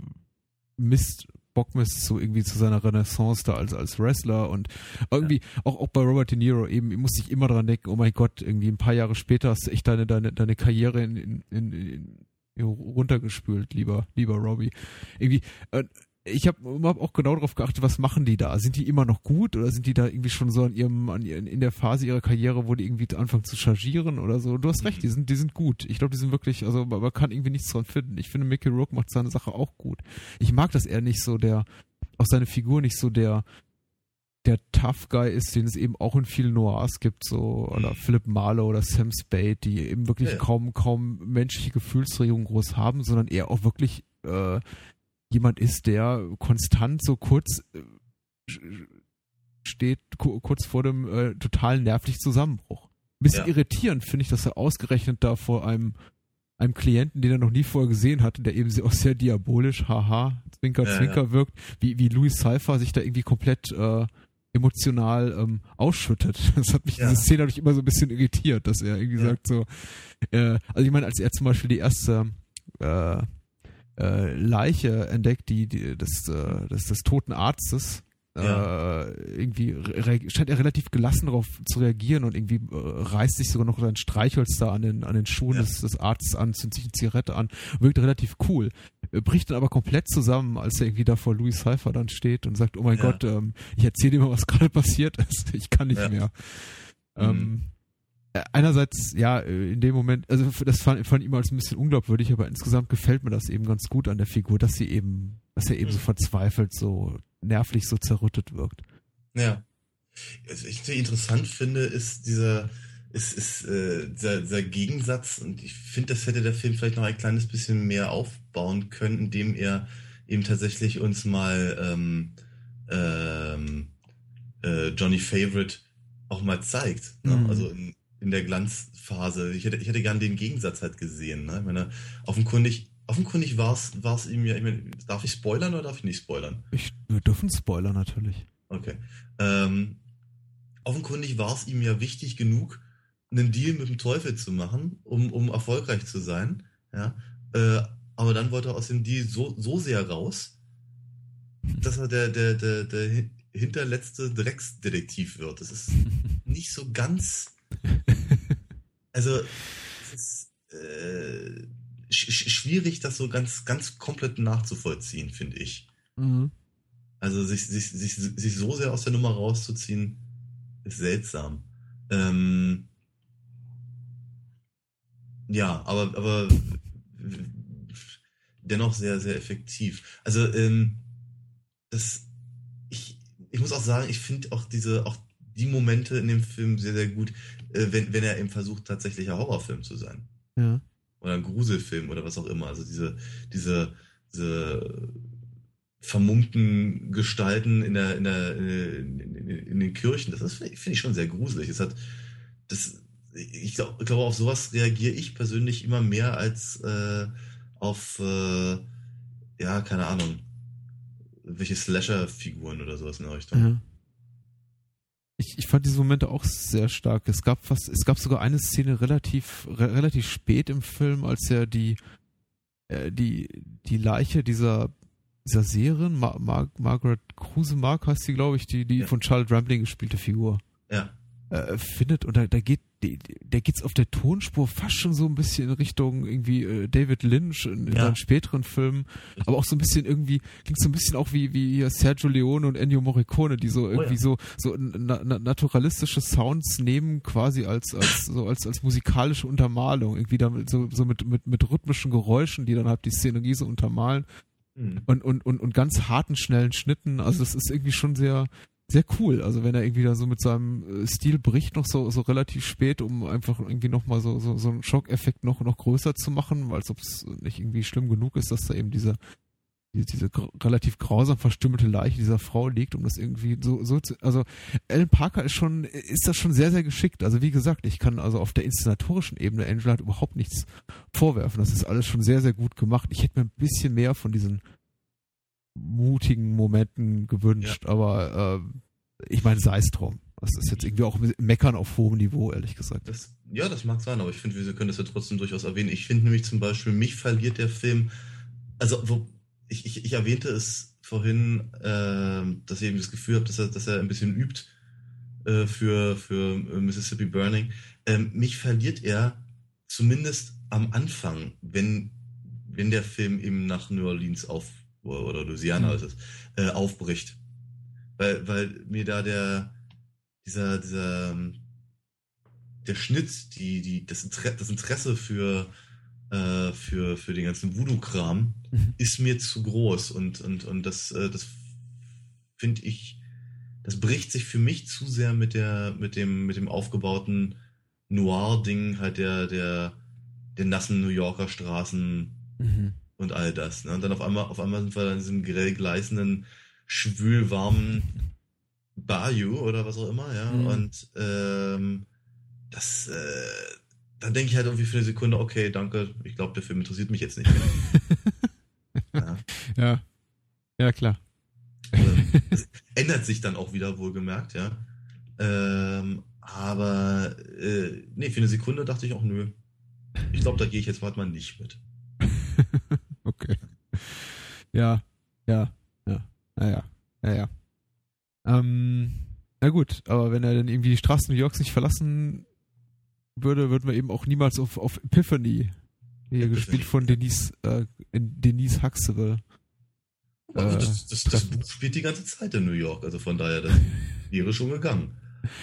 Ja, aber äh, das heißt, du hast, du hast die Romanvorlage gelesen? Nö, ich habe gelesen, dass es ja eine Romanvorlage gibt. Ach so, okay. Ja, aber ich kann das. Ich, schön, dass du nachfragst. Gerade, gerade wirkt dich so schön clever. Jetzt ist der vorbei. Danke. Nee, ich habe, ich, ich, nee, ich, nee, das hätte, es hätte mich bloß sehr gewundert, wenn du gesagt hast, ich habe tatsächlich den Roman schon gelesen vor Jahren, aber ich habe nie Interesse daran gehabt, den Film dazu zu gucken. Oh ja, das wäre sehr seltsam, ja. Ähm, deswegen, äh, entschuldige Nachfrage. Wir können das ja, ja im, im Schnitt rausnehmen.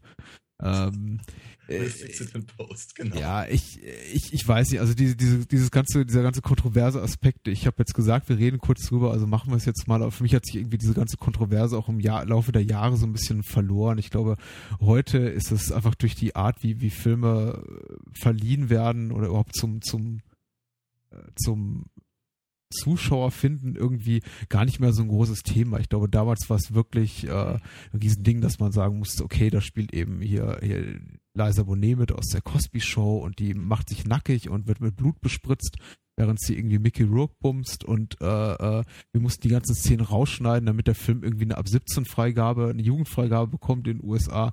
Mhm. Äh, heute, heute, ich glaube, wäre das alles gar nicht mehr so ein Ding. Da würde jeder sagen, okay, dann warte ich eben zwei Monate, bis der irgendwie äh, unzensiert gestreamt wird oder auf, auf DVD erscheint.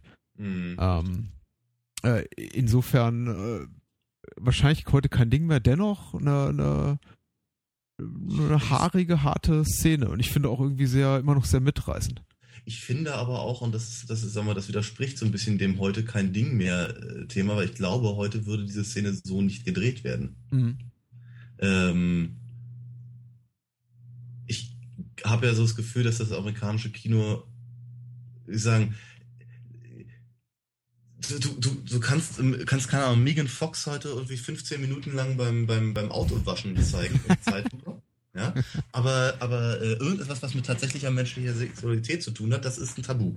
Mhm. Ja? Und von daher, nein, vermutlich würde es eine solche Szene im, im, im, heutigen Kino überhaupt nicht geben. Oder sie würde irgendwie anders gemacht werden oder irgendwie äh, ab, also auf, auf, auf irgendeine komische Art und Weise ähm, abgeschwächt. Mhm. Ja. Und ähm, ja, Entschuldigung, wollte ich gerade nochmal annehmen. nee, du hast recht. Du meinst wahrscheinlich das amerikanische Kino, oder? Vornehmlich. Ja, ja, ja, ja. Vor, der vor, Samurai, den ich gerade eben erwähnt habe, der hat Erektion und der ist ab 16. Welcher? Der Samurai, der deutsche so. Film. Ja, wobei der, hat, der, hat einen, der hat einen stehenden Prängel und der ist ab 16. In der Aufnahme. Du hast heute eine, ein, wie sagen, eine großartige Formulierungsart. Äh, äh, ähm, ich finde aber dennoch, dass sich halt ganz viele so, so, so, Eigenheiten halt irgendwie eingeschlichen haben und irgendwie fortsetzen. Mhm. Ganz, ganz seltsam. Ich, ich, völlig off-topic gerade, aber ich habe zum Beispiel, ich habe neulich eine, eine, eine Dokumentation über den, über den Urknall gesehen und sie haben die ganze Zeit von Gott geredet. Da habe ich irgendwie das Gefühl, was interessiert das mich jetzt bitte sehr gerade bei diesem Thema? Hm. Sehr, sehr seltsam. Hätte es so vor 20 Jahren nicht gegeben, glaube ich. Die wollten ab die gläubigen Zuschauer nicht verlieren. Ja, ja, ich befürchte, das ist ein großes Problem dabei, ja. Ähm, ja zurück zum Thema, aber das passt ja auch wiederum mit dem, mit dem Gläubigen, weil ähm, wir werden es ja nachher nochmal haben.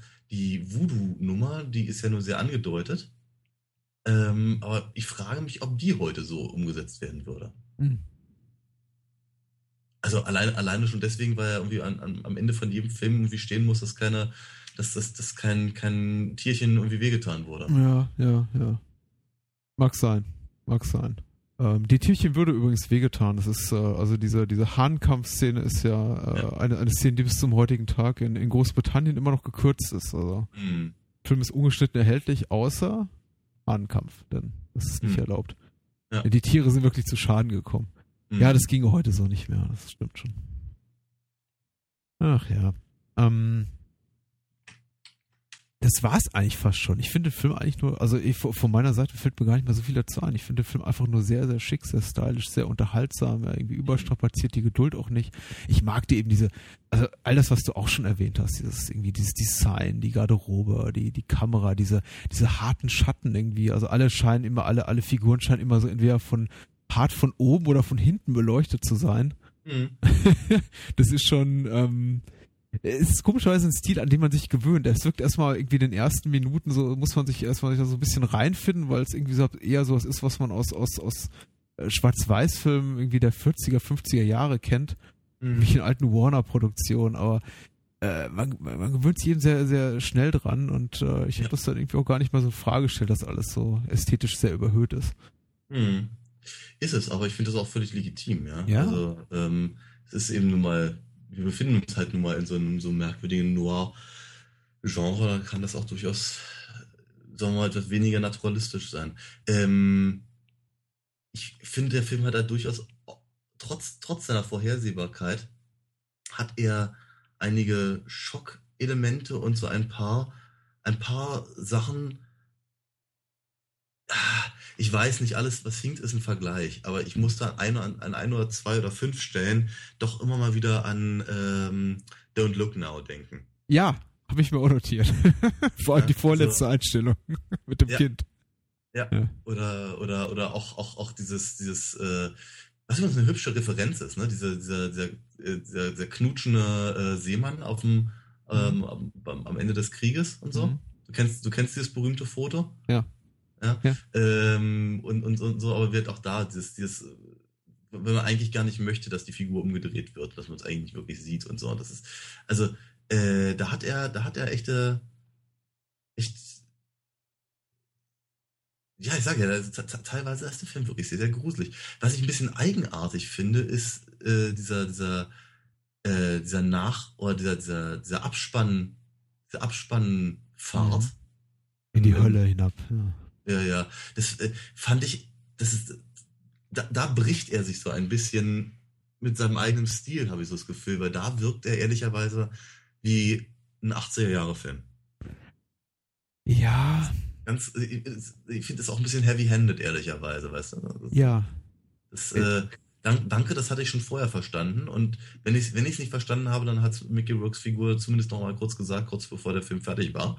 Ja, da brauchte ich das nicht noch irgendwie, was irgendwie so ein bisschen aussieht wie, keine Ahnung, das Intro zu einem MTV-Video oder sowas. Ja, ja. Das, das fand ich schwierig. Ich glaube, ich habe ein bisschen anderen Blickwinkel drauf, aber ich bin doch echt Okay. überrascht, dass wir irgendwie jetzt gerade irgendwie noch mal auf den letzten Meter so Sachen auspacken, wo ich auch sage, ich bin echt wieder, ich hatte genau denselben Gedanken wie du. Komischerweise hat sich da auch irgendwie meine Meinung umgekehrt, weil ich fand früher das relativ cool, diesen Abspann. Ich fand es irgendwie Ja. eine lustige Idee auch, dass irgendwie mit den, den, diese, diese, diesen Fahrstuhl, diese Fahrstuhlfahrt in den, in die, in die, in die Hölle hinab, ja mutmaßlich, irgendwie mit dem, mit den Endcredits dazu zu äh, Ja, zwischen, das die, dazwischen zu schneiden. Heute äh, finde ich das, nicht, sehr viel gehabt, ne? Also, heute finde ich es recht relativ albern. Ich finde eigentlich, ich, ich finde eigentlich, eigentlich nimmt ich meine, ästhetisch immer noch, es ist, es ist witzig, es ist irgendwie was, was, was man so nicht so sieht, aber es stimmt, es, es verpasst dem Film so einen Zeitstempel. Es fühlt sich eben sehr nach der Zeit an, in der, in der er gemacht wurde. So von wegen, ach, wir versuchen jetzt irgendwie mal was Neues. Ich glaube, ehrlich gesagt, äh, äh, zu zeigen, wie die, wie die, wie die Fahrstuhltür äh, da äh, zu diesem äh, irgendwie äh, zu, zuschlägt und dann irgendwie vielleicht über dem Abspann, aber irgendwie, weiß nicht, weiße Schrift auf schwarzem Grund da irgendwie noch das Rattern des Fahrstuhls zu hören, aber irgendwie Mhm. keine Zwischenschnitte mehr auf, auf irgendwie 48 Einstellungen ja, des Fahrstuhls, wäre effektiver gewesen. Ich glaube auch, ja. Ähm, naja.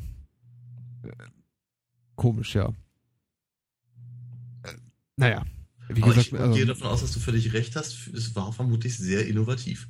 Weil das hat man natürlich nicht gemacht. Ne? Ich meine, es ist ja, äh, es ist ja ehrlicherweise heute noch so, obwohl jeder weiß, dass noch irgendwas kommt, fertig ist. ja, ja. Sobald, sobald, sobald auch nur ansatzweise die, die Leinwand dunkel wird, springen die ja alle auf, als hätten sie nur darauf gewartet, endlich das Kino verlassen zu dürfen. Mhm. Also ich finde es einfach, also ich finde es, ich finde es äh, filmmacherischen, ich finde es einen schlechten Schachzug. Ich fand es irgendwie früher immer ganz gut, aber es, es nimmt dem, es nimmt dem Ende diesen, diesen Wow-Effekt, diesen emotionalen, den es eigentlich haben könnte. Vor allem, wenn die letzte Szene einen so packt. Also wenn das Kind da, wenn die Augen dann nochmal aufglühen und das Kind mit dem Finger auf einen zeigt, dann denke ich natürlich schon an die, an die, an die alte Zwergenfrau da aus Don't Look Now. Entschuldigung, Ja. wenn ich, jetzt habe ich da Don't Look Now. Ah, Don't Look Now ist auch so alt, den dürfte mittlerweile jeder gesehen haben. Na, außerdem, Also- aus, außerdem gab es ja schon einen Podcast. äh, So. Ja, äh, Nicht ich mit meine, mir, aber immerhin. Ja, genau, stimmt. Ähm, also, äh, habe ich auch schon wieder vergessen, oh Mann, mein Gedächtnis. Also, es ist, ähm, äh, wie, wie gesagt, es ist eine lustige Idee, aber es ist eben so, okay, äh, der, Film ist vorbei, ups, er ist doch nicht vorbei, okay, ähm, äh, starring äh, Mickey Rourke, Robert De Niro, okay, äh, der Film geht doch noch weiter. Und es ist halt irgendwie so, also ich bin eigentlich schon wieder irgendwie, in dem Moment, wo der Abspann läuft, bin ich eben äh, schon wieder in der äh, Gemütsverfassung, ah, okay, ja, das war jetzt irgendwie ein schöner Kinobesuch, der Film ist vorbei, jetzt kann ich mich erheben und irgendwie langsam mit dem Gedanken anfreunden, dass ich jetzt den Kinosessel verlasse oder irgendwie jetzt in die Küche gehe und mir nochmal Brot schmiere oder was weiß ich. Aber der Film geht dann irgendwie doch noch, also ich finde das ganz merkwürdig. Ich finde es mhm. nicht so, nicht so gut gelöst. Ich finde irgendwie, ein Film sollte einfach zu Ende sein. Ich habe nichts gegen diese Marvel Post-Credit-Sachen, wenn es irgendwie mhm. hab so ein oder ich habe auch nichts gegen die gegen diese Cold Openings von den Bond-Filmen, die haben einfach meistens überhaupt nichts mit dem Rest der Handlung zu tun haben. Mhm. Aber und, und dann kommt erst der Vorspann. Aber ich finde ja eben, da muss es eben los, losgelöst sein vom Rest des Films und ich nicht das Gefühl haben, okay, äh, ja, also so in dieser Form, wie es da präsentiert wird in Angel Heart, finde ich es auch nicht so so gelungen. Mhm. So, Welcome to the Real World. Okay, hier ist noch ein bisschen Film. Also. Mhm. Tja, das war jetzt, das war jetzt rhetorisch nicht so geschickt, glaube ich. Ich, ich, ich, ich. ich denke aber trotzdem, dass es natürlich eine sehr, sehr innovative Sache war. Mhm. 87. Da hat man sowas nicht gemacht. Ja. Ähm, was vielleicht eine ganz schöne Überleitung zum Bond wäre, wäre die Erwähnung der Tatsache, dass die Handlung von Angel Heart, also die, der Film gar nicht unähnlich strukturiert ist zu äh, leben und sterben lassen. Im Sinne mhm. von, äh, auch hier haben wir eine Schnitzeljagd. So ein bisschen. Mhm. Ähm, zum einen ein Privatdetektiv und bei Bond ist natürlich ein Geheimagent, aber so Schnitzeljagdmäßig sind beide unterwegs. Und natürlich haben wir das Voodoo-Element. Warum? Mhm. Ja. Okay, und eine Pause bitte. Und eine Pause, ja. Bis sofort. heute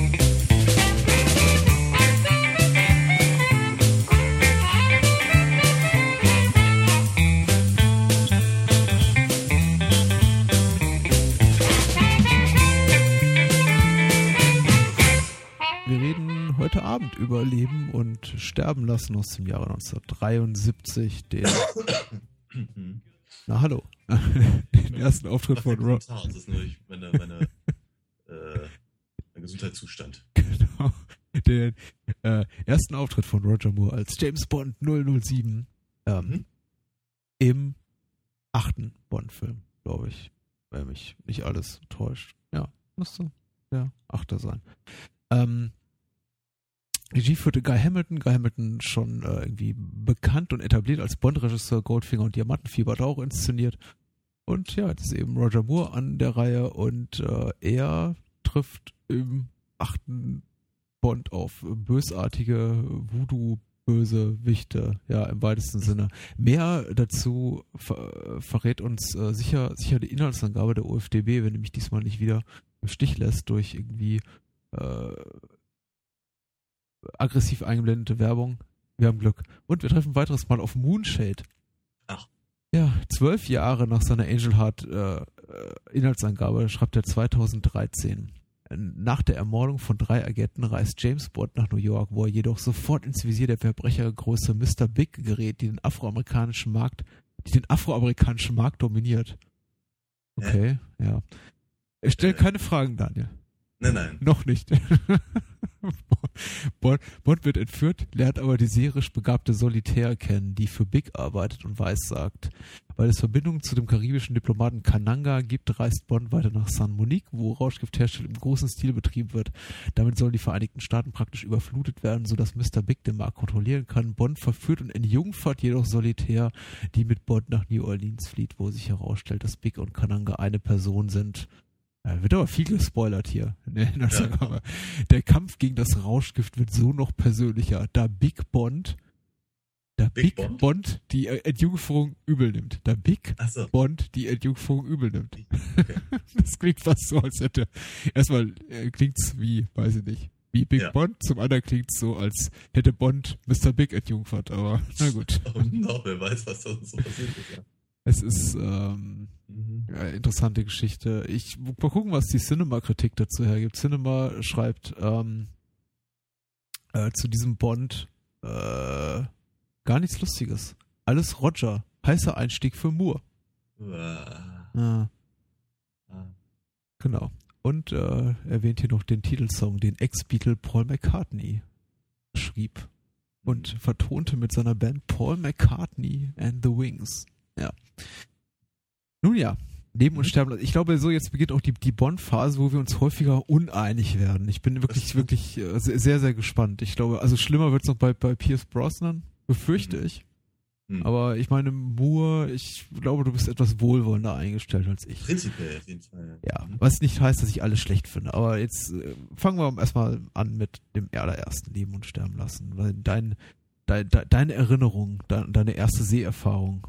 Ähm, naja, wie, wie halt immer, in den meisten Fällen, äh, glaube ich, im Rahmen halt der, der, der, der, der klassischen Fernsehauswertung äh, sehr gespannt natürlich darauf, weil es war ja klar, dass jetzt eben äh, Connery nicht mehr Bond ist und jetzt eben Roger Moore, den ich vorher äh, halt aus, aus äh, die zwei kannte. Mhm. Immer mit den, mit den, mit den munteren äh, Rainer Brandt Synchro Flapssprüchen und so. Ich war sehr darauf gespannt, weil ich eben Roger Moore aus dieser, aus, aus dieser Serie sehr, sehr mochte.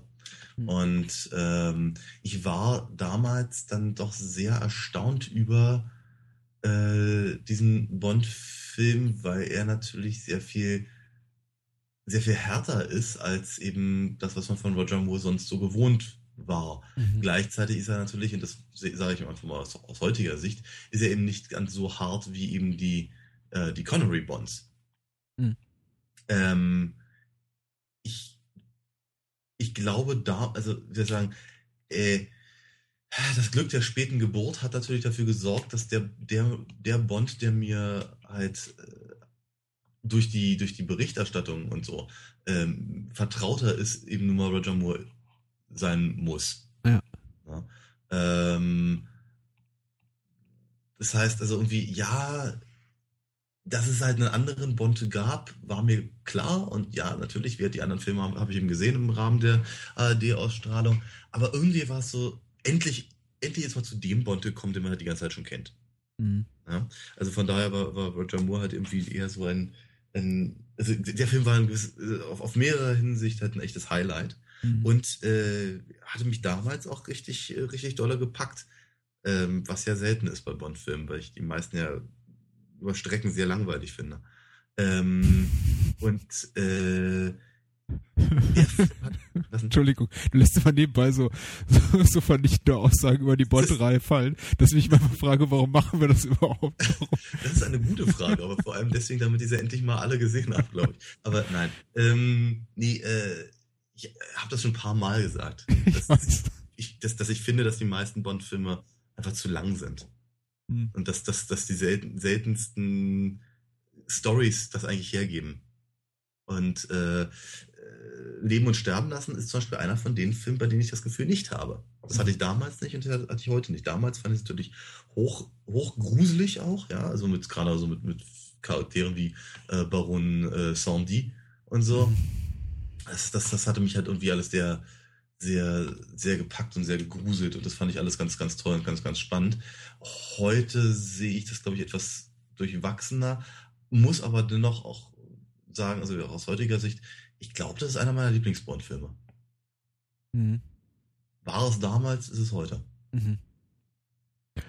Ähm, ich höre das nicht das erste Mal. Also ich glaube, es gibt relativ viele Menschen, die den Film mögen. Ich würde, glaube ich, ich glaube, die wenigsten würden ihn auf die besten Liste packen. Aber äh, es ist, glaube ich, unter den Moore-Bonds so einer, einer der beliebteren. Aber ich glaube, das ist auch irgendwie alles immer so, so ein bisschen dieser Eindruck, den man da so wahrnimmt aus dem Fandom, ist immer so ein bisschen zu relativieren, weil die meisten mögen Roger Moore neben Pierce Brosnan am wenigsten gern als Bond und sagen mhm. dann, okay, ja, dafür, dass es ein Moore ist, mhm. ist er ganz gut. Mhm. Aber er hat natürlich keine Chance gegen, weiß ich nicht, gegen irgendwie äh, Goldfinger. Goldfinger und, und Daniel Craig Bond und bla bla bla. Ähm, ich, ich versuche irgendwie das so unbefangen wie möglich zu, äh, zu, zu, betrachten. Ich kann aber nicht gänzlich unbefangen sein. Tatsächlich sind auch so für, für mich die Roger Moore Bonds die ersten, die ich in meiner Kindheit wahrgenommen habe. Ich fand die früher natürlich alle toll. Ähm, ich muss sagen, ich habe äh, Moore-Bonds auf jeden Fall waren die Bonds, die ich als erstes gesehen habe. Ich weiß nicht mehr, mit welchem ich begonnen habe, aber Leben und Sterben lassen könnte sogar relativ gut sein. Es kann aber auch irgendwie der Mann mit dem goldenen Colt sein. Ich bin mir da nicht mehr ganz sicher. Also einer von den beiden war, glaube ich, der erste Bond, den ich jemals mhm. gesehen habe. Ich habe dann aber relativ schnell so für mich festgestellt, ich glaube, die Connerys mag ich so insgesamt lieber. Also nicht alle, aber zumindest die Only Live Twice und, und Thunderball und, und Goldfinger waren schon so, fand ich irgendwie schon mal drei, drei Klassen besser. Leben und sterben lassen, und ich glaube, vieles, was ich heute sage, gilt auch für Mann mit dem goldenen Colt, ist für mich so ein bisschen die, die etwas unangenehme Übergangsphase zwischen irgendwie, also in der Roger Moore zu seinem Bond reift. Der gefiel mir später auch nicht, aber ich fand ihn später hab so ein bisschen, ich fand ihn für mich, also ich finde ihn, ich muss aber abwarten, ich habe jetzt die späteren Bonds auch noch nicht alle gesehen. Also mhm. nur Octopussy habe ich im letzten Jahr nochmal geguckt und davon ab äh, eben keinen nochmal, weiß, hat sich jetzt mal einen Eindruck da gedreht. Aber ich finde mhm. eben, jetzt in Leben und Sterben lassen und soweit ich auch den Goldenen Colt noch in Erinnerung habe, sind es beides so Bonds, wo ich irgendwie noch so, das sind so komische Hybrid-Dinger aus irgendwie dem, dem, dem vieles noch von dem, was äh, Connery in die Figur gebracht hat und dem, was eigentlich Roger Moore liegt. Also ja. sowohl Leben und Sterben lassen, aber noch viel mehr jetzt der Film danach haben irgendwie noch immer so diese Momente von, ja, eben, die relativ gewalttätig sind oder irgendwie auch relativ zynisch. Auch Bonds Umgang mit den Frauen. Ich meine, das ist irgendwie alles hier ein bisschen netter und verspielter mit dem Kartentrick und so. Aber letztendlich ja. ist er immer noch derselbe blöde Assi wie früher. Also ich meine, er hat da irgendwie, er macht es ein bisschen so charmanter, aber letztendlich bringt er nur ja, irgendwie ein, ein, manipuliertes Kartendeck mit, um, um die Frau, um die Frau zu vögeln. Also. Ja, sicher, sicherlich, aber aber, aber ja, das, das, das Schöne daran ist, deswegen sagte ich es gerade so nebenher, er haut ihn halt wenigstens nicht auf die Gusche, weil, weil, weil der Connery Bond hätte vielleicht ein manipuliertes Karten, der hätte sich gar nicht die Mühe gemacht an den manipulierten Kartendecks, der hätte die eins auf die, auf die, auf die Glocke gegeben und sie hätte sich trotzdem unsterblich in die verknallt. da hätte er so irgendwie durchgenudelt und äh, bei der nächstbesten Gelegenheit erschießen lassen irgendwie, weil er sich gerade die Schuhe zubinden musste oder sowas. Ähm, also ich finde schon, dass der Umgang mit Frauen nicht nur, nicht nur in der Rolle selber äh, und, und in dem, in, dem, ähm, in dem Skript natürlich, sondern eben auch gerade durch, äh, durch, durch Moores suffisante Art mhm. ganz anders äh, angelegt ist. Und das mhm. eben auch schon in dem Film.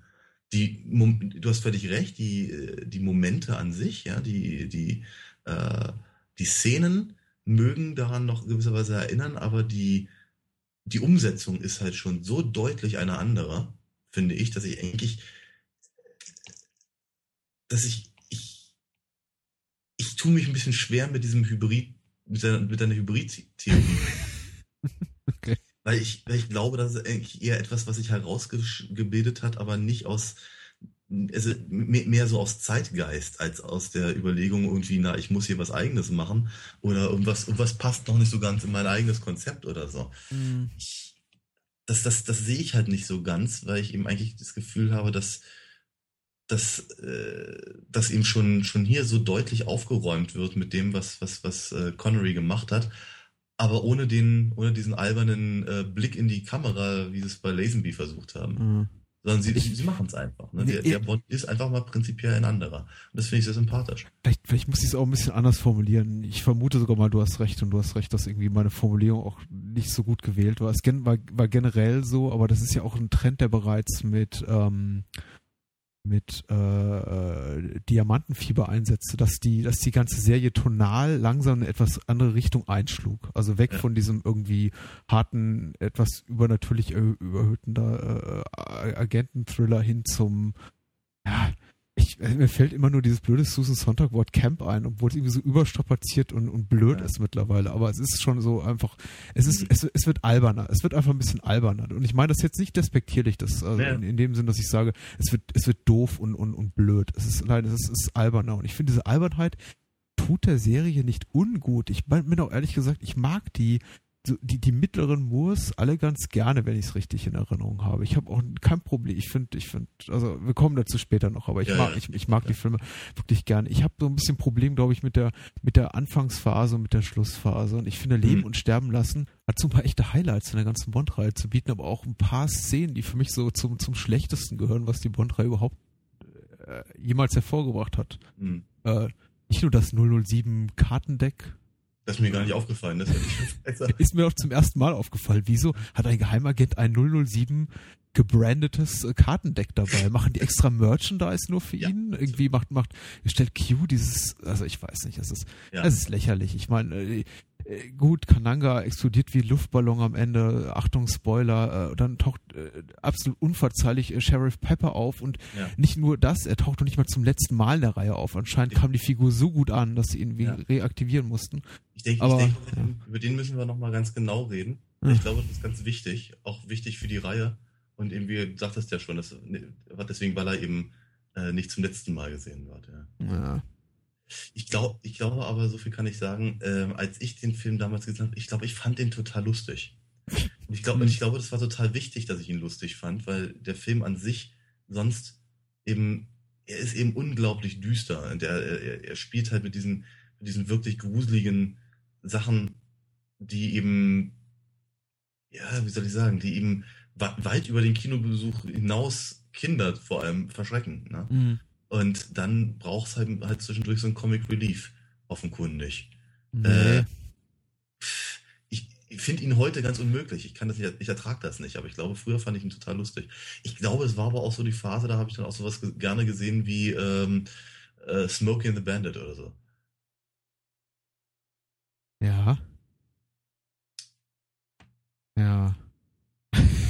Du hast recht. Nee, da- nee, da passt er, da passt er wirklich gut rein. Ich finde generell, also ich, ich finde so, ist nicht das erste Mal, dass ich die Argumentation höre. Ich glaube, ich kann mich davon auch nicht freisprechen. Ich habe sie selber bestimmt auch schon ein, zwei Mal auch im Rahmen des Podcasts hier gebraucht. Aber ich finde es generell immer so ein bisschen schwierig zu sagen, so, naja, für Kinder ist das ganz cool.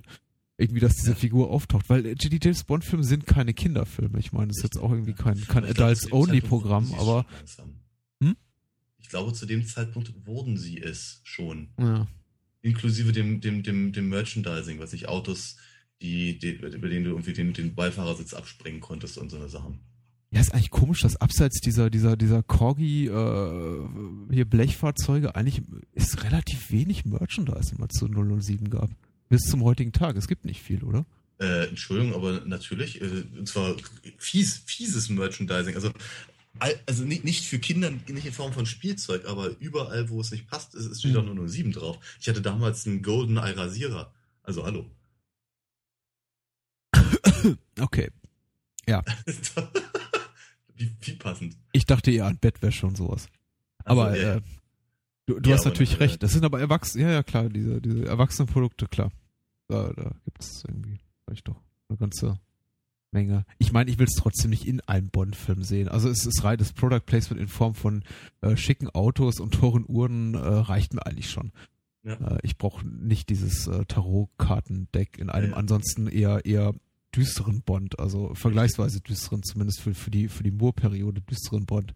Irgendwie solche solche Albernheiten und das das gefällt mir eben nicht. Diese Momente, in dem ah, eben der, der Film bricht so mit dieser eher eher eher eher weiß ich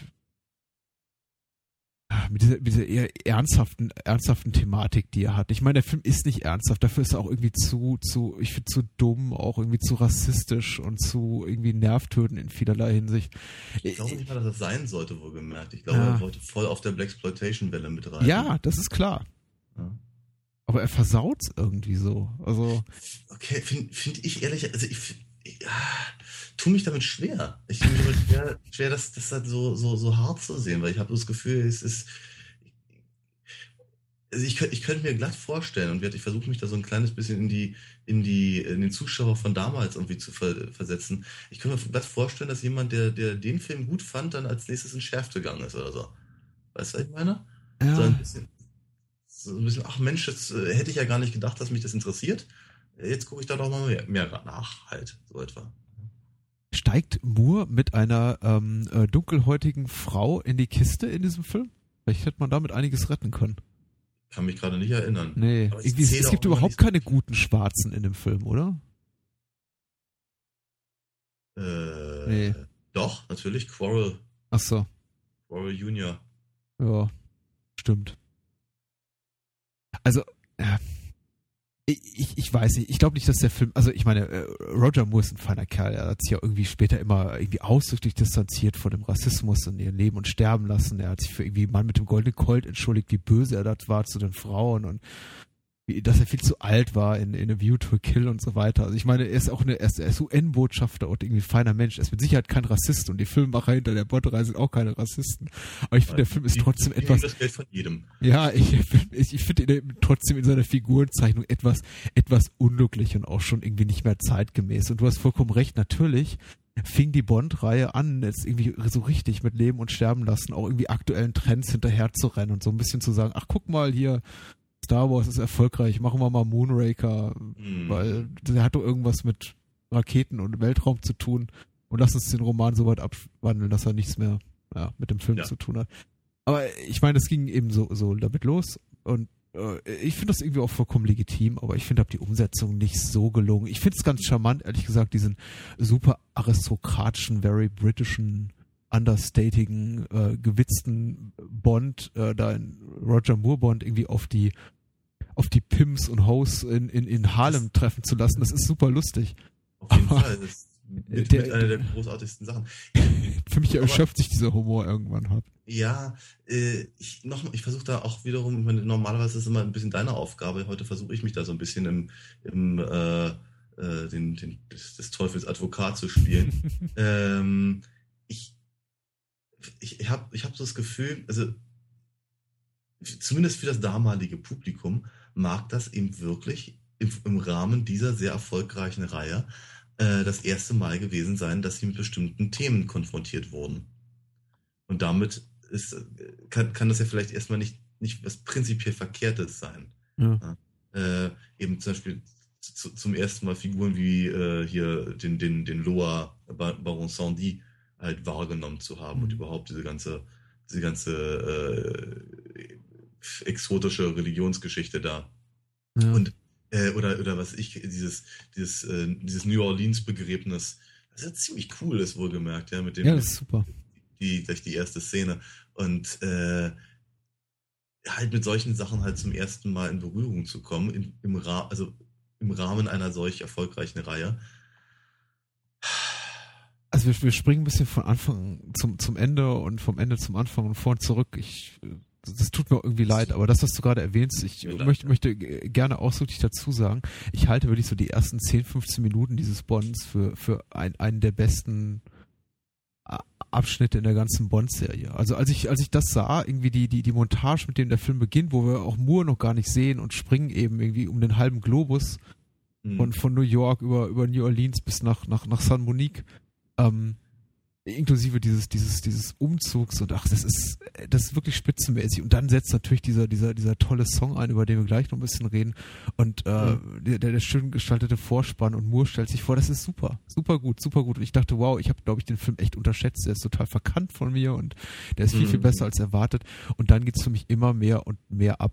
Und der, der Film hat mhm. immer wieder zwischendurch so, so Punkte, wo ich sage, oh wow, ähm, äh, richtig gut, gefiel mir irgendwie äh, gefällt mir richtig gut. Aber dann eben jedes Mal, wenn er sich so um, wenn er sich dieser Slapstick-Einlagen bedient, die, mhm. wenn man mhm. sie rauskürzen würde, wenn man Sheriff Pepper rauskürzen würde, mhm. oder diese ganze Flugstundennummer mit der dicken alten Frau mit den dicken Brillengläsern. Mhm. Ey, der, der Film wäre sowas von, der, der wäre um zwei Klassen besser und es tut mir einfach so leid, weil es für mich irgendwie so, so irgendwie, das ist für, sind für mich so Momente nicht nur der verpassten Chancen, sondern einfach Sachen, die den Film aktiv schlechter machen und die, wenn sie wenn man sie nicht mit reingenommen hätte, irgendwie einen viel besseren Film ergeben würden. Also ja. mir tut's immer richtig weh, wenn eigentlich inmitten einer relativ coolen, spannenden Verfolgungsjagd, die dann plötzlich so zum Stillstand kommt, weil diese, diese Comedy-Einlage mit der, mit der dicken Frau und ihren Flugstunden da, da reingeschoben wird. Ja. Oder man irgendwie die achte Einstellung sieht von Sheriff Pepper, der mit hochrotem Kopf und schwitzend sich da aufregt. Ja. Ähm, na, schade, also. Und ich finde äh, Leben und Sterben lassen insgesamt überhaupt nicht schlecht. Aber mh. er hat diese Momente, die mich mh, mh, ich gar nicht mag. Ja, wie gesagt, dazu kann ich, kann ich natürlich nicht, nicht, nicht viel sagen, außer dass sie mich, mich diese Momente nicht so sehr stören. Mhm. Ich aber durchaus sehe, dass sie, dass sie eigentlich, also ich, ich sehe deine Punkte ganz, ganz deutlich. Ja, und ich bin da, bin da auch voll, voll auf deiner, auf deiner Seite. Ich kann aber durchaus auch verstehen, warum sie das halt reingenommen haben. Vielleicht auch aus Angst, weil sie dachten, wenn sie so eine, wenn sie so eine prinzipiell miesen Stories, wie eben diese ganze Drogengeschichte und sowas da reinnehmen, da brauchen sie irgendwas für die Leute, die halt eben nicht so, so schwermütige Gedanken nachhängen wollen, wenn sie, mhm. wenn sie einen Bond-Film gucken, weißt du? Ähm, und deswegen haben sie es vermutlich mit reingenommen und auf einmal festgestellt, hoppala, damit haben wir Erfolg. Und das ist eben, ich, ich glaube, was ich halt viel schlimmer finde, ist, dass das eben äh, die späteren Bond-Filme so, so, so beeinflusst hat. Mhm. Ja, ich glaube, in, direkt im Leben und Sterben lassen nehme ich den nicht mal krumm, ja, nur im, dass, dass Pepper halt nur nochmal auftaucht, ja, und, und, und, und äh, ja, und so eine Sachen halt. ähm, ja, wir können gleich zu unseren Kategorien kommen. Ich finde, äh, ich finde, also ich möchte auch vorweg wirklich sagen, äh, es ist, es ist irgendwie kein, also für mich kommen so die, die richtigen Tiefpunkte kommen für mich noch so. Ich finde ja, Leben ja. und Sterben lassen irgendwie ist insgesamt wirklich, wirklich gelungen. Und ich finde auch ehrlich gesagt diese ganzen zeitgeistigen Anspielungen bis zum gewissen Punkt, diese ganzen, diese ganzen Blaxploitation Blickwinkel wirklich ganz schick. Das ist ja amüsant, vor allem im Kontrast eben mit, mit, mit 007. Ich finde auch ja. diese, äh, diese ganze, diese ganze Schnitzeljagd, äh, Krimi-Handlung gar nicht so verkehrt, auch wenn sie natürlich nach hinten und vorne keinen Sinn ergibt und eigentlich Wobei James Bond nicht wirklich spioniert. Er, er, jagt eigentlich eher so Clues hinterher und wenn er den eingefunden hat, dann kommt, findet er eben zum nächsten und hat irgendwie ich, das Gefühl, hm? Ja, wo, das ist erstmal richtig, aber ich habe das Gefühl, es ist eine der stringentesten Handlungen, die wir bisher du, du hast recht, im Vergleich zu späteren Bonds auf jeden Fall. Ja, und auch, auch was, wir, was wir schon hatten, mhm. ehrlicherweise. Ja. Also äh, ich, ich, ich, ich denke da an, was ich kann ich, ich klaue russische und amerikanische Raumschiffe aus dem Orbit, ja, mhm. um, um, um die Welt mit einem Atomkrieg zu bedrohen und dann irgendwie noch bei der Gelegenheit irgendwie das Gold in Fort Knox zu vergiften. Und, also ehrlicherweise, da ist ja, da ist ja der Plan von Kananga äh, fast schon, fast schon durchführbar. Ja, ja, ja. ja. Und äh, ja, ich, äh, ich, ich mag, ich, wie, äh, wir reden ja gleich noch über, über, über, über Kananga. Ja. Ähm, äh, kommen, kommen wir zu unseren, zu unseren, zu unseren fünf, fünf Kategorien.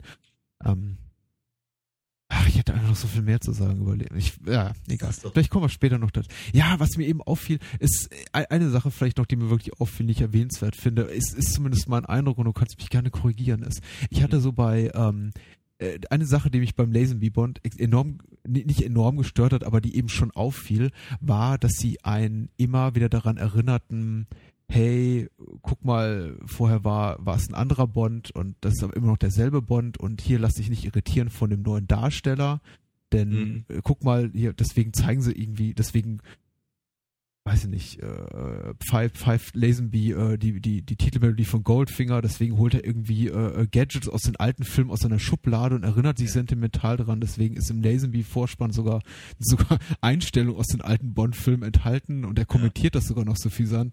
Also irgendwie scheinen sie einen immer dran zu erinnern zu wollen, so, ach hier komm, es ist immer noch Bonn, macht euch keine Sorgen, kommt, ihr vertraut uns, wir, wir nehmen euch an die Hand. Und nehmen und sterben lassen habe ich eben manchmal so das Gefühl, weil so bestimmte, äh, so bestimmte Bond-Standards komplett fehlen, dass sie wirklich auf Biegen und Brechen versuchen, sich irgendwie hier so zu lösen von den vorherigen mhm. Filmen. Ja. Und ich finde, das haben sie in späteren Filmen eleganter geschafft. In Casino Royale zum Beispiel. Also wir werden aber darüber reden, wenn wir zu Casino Royale kommen. Hier finde ich es fast schon so ein bisschen, hier fehlt mir fast schon sogar ein bisschen viel. Und ja. nicht zuletzt, dass zum Beispiel Bond überhaupt keinen Martini ordern darf, sondern Bourbon trinken muss. Was ja. soll denn das? Ich meine, so britisch wie er war bisher kein Bond und ausgerechnet er muss Bourbon trinken. Ja. Nee. Ah, also, sag mal, da finde ich es aber ein bisschen schwierig, wenn du, wenn du, wenn du äh, oder anders gesagt, du hast recht, ja, das ist mir auch aufgefallen, dass sie versuchen, ihn eben äh, zu lösen. Deswegen sagte ich ja auch gerade, dass er eben, dass er eben nicht so, so, so permanent die Kamera zwinkert, ja. Ähm, aber äh, ich finde es ein bisschen schwierig, dann da Casino Royale ranzubringen. Ja, also, nee, ich meine nur in dieser... sich aus, als ob mich das interessiert.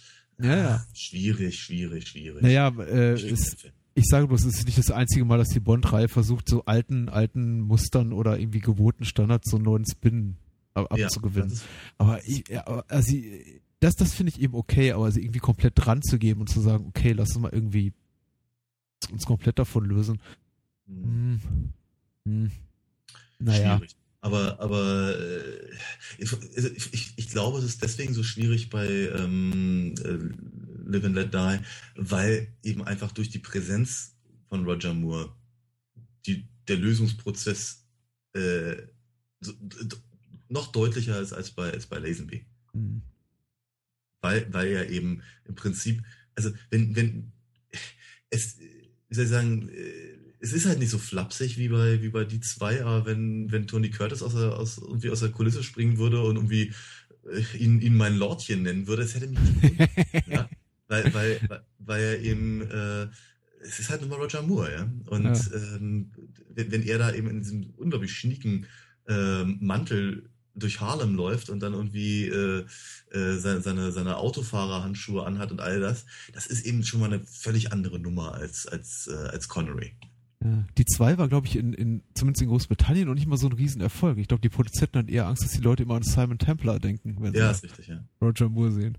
Aber ja. ich, ich verstehe diese Bedenken auch und ich finde, sie haben es nicht ganz geschafft, ihn davon zu lösen. Ich meine, Roger Moore hat aber eben als Schauspieler nur so ein begrenztes Repertoire, möchte ich es mal sagen. Ist nicht oh, schlecht, aber er, er spielt eben alles so mit dem Augenzwinkern. Das kann man ihm nicht abgewöhnen. Also man sieht immer, selbst in sehr dramatischen Situationen hat man immer das Gefühl, der, der hat nicht wirklich Angst. Da ist keine Unsicherheit. Nee, ist wenn er da im, im, Tümpel steht zwischen lauter Krokodilen. Das ist absolut, absolut was übrigens eine großartige Szene ist. Ja, ja. Ähm, äh, das ist absolut richtig. Aber ich meine, das ist natürlich auch ein, eine, eine, eine Eigenschaft, die er schon bei, bei den Mavericks mit dabei hatte. Oh ja. Also, was mich daran erinnert, dass James Garner gestorben ist, was ich sehr, sehr traurig finde. Oh, ist er? Ja, vor ein paar Tagen. Hm. Oh je. Ja. Er war aber auch wahrscheinlich schon sehr betagt, oder? Ich glaube, er war was, irgendwie, was mit Mitte 80 oder so. Naja. Naja. Egal. Hm? Es trifft immer die Guten. ähm, so, äh, wir kommen zu unseren fünf Kategorien. Wieder einmal habe ich hier meine, meinen Notizzettel ver verloren, aber wir kriegen das mhm. hin. Äh, die fünf Kategorien, äh, nach denen, über die wir kurz sprechen, es erlauben uns nochmal so auf einige wichtige Aspekte einzugehen und für nochmal irgendwie qualitativ so ein bisschen einzuordnen, zumindest nach diesen sehr oberflächlichen Standards, nämlich äh, Titelsong, Bond Girl, Schurke, Gadget und Lieblingsszene. So, erste Kategorie ist Titelsong, ne? Ähm, Nobody, Nobody Does It Better or Worse. Äh, dein, deine Meinung zum Titelsong, der äh, da heißt wie der Film. Ja. Von, Geschrieben von, von ja, äh, ich glaube, ist es eigentlich das erste Mal, dass ein Titelsong nicht von John Barry geschrieben wurde? Weiß ich nicht. Ich meine, ich meine, es ist tatsächlich, das ist tatsächlich eine Premiere. Ich glaube, alle anderen Lieder wurden auch von John Barry geschrieben bisher. Also ich glaube auf jeden Fall, dass das ähm, äh, äh, Paul McCartney so teuer war, dass sie irgendwie, dass, dass sie irgendwie für den Rest der Musik kein richtigen, ein richtiges Budget hatten oder so. das ist richtig, das hatte ich gelesen, ja.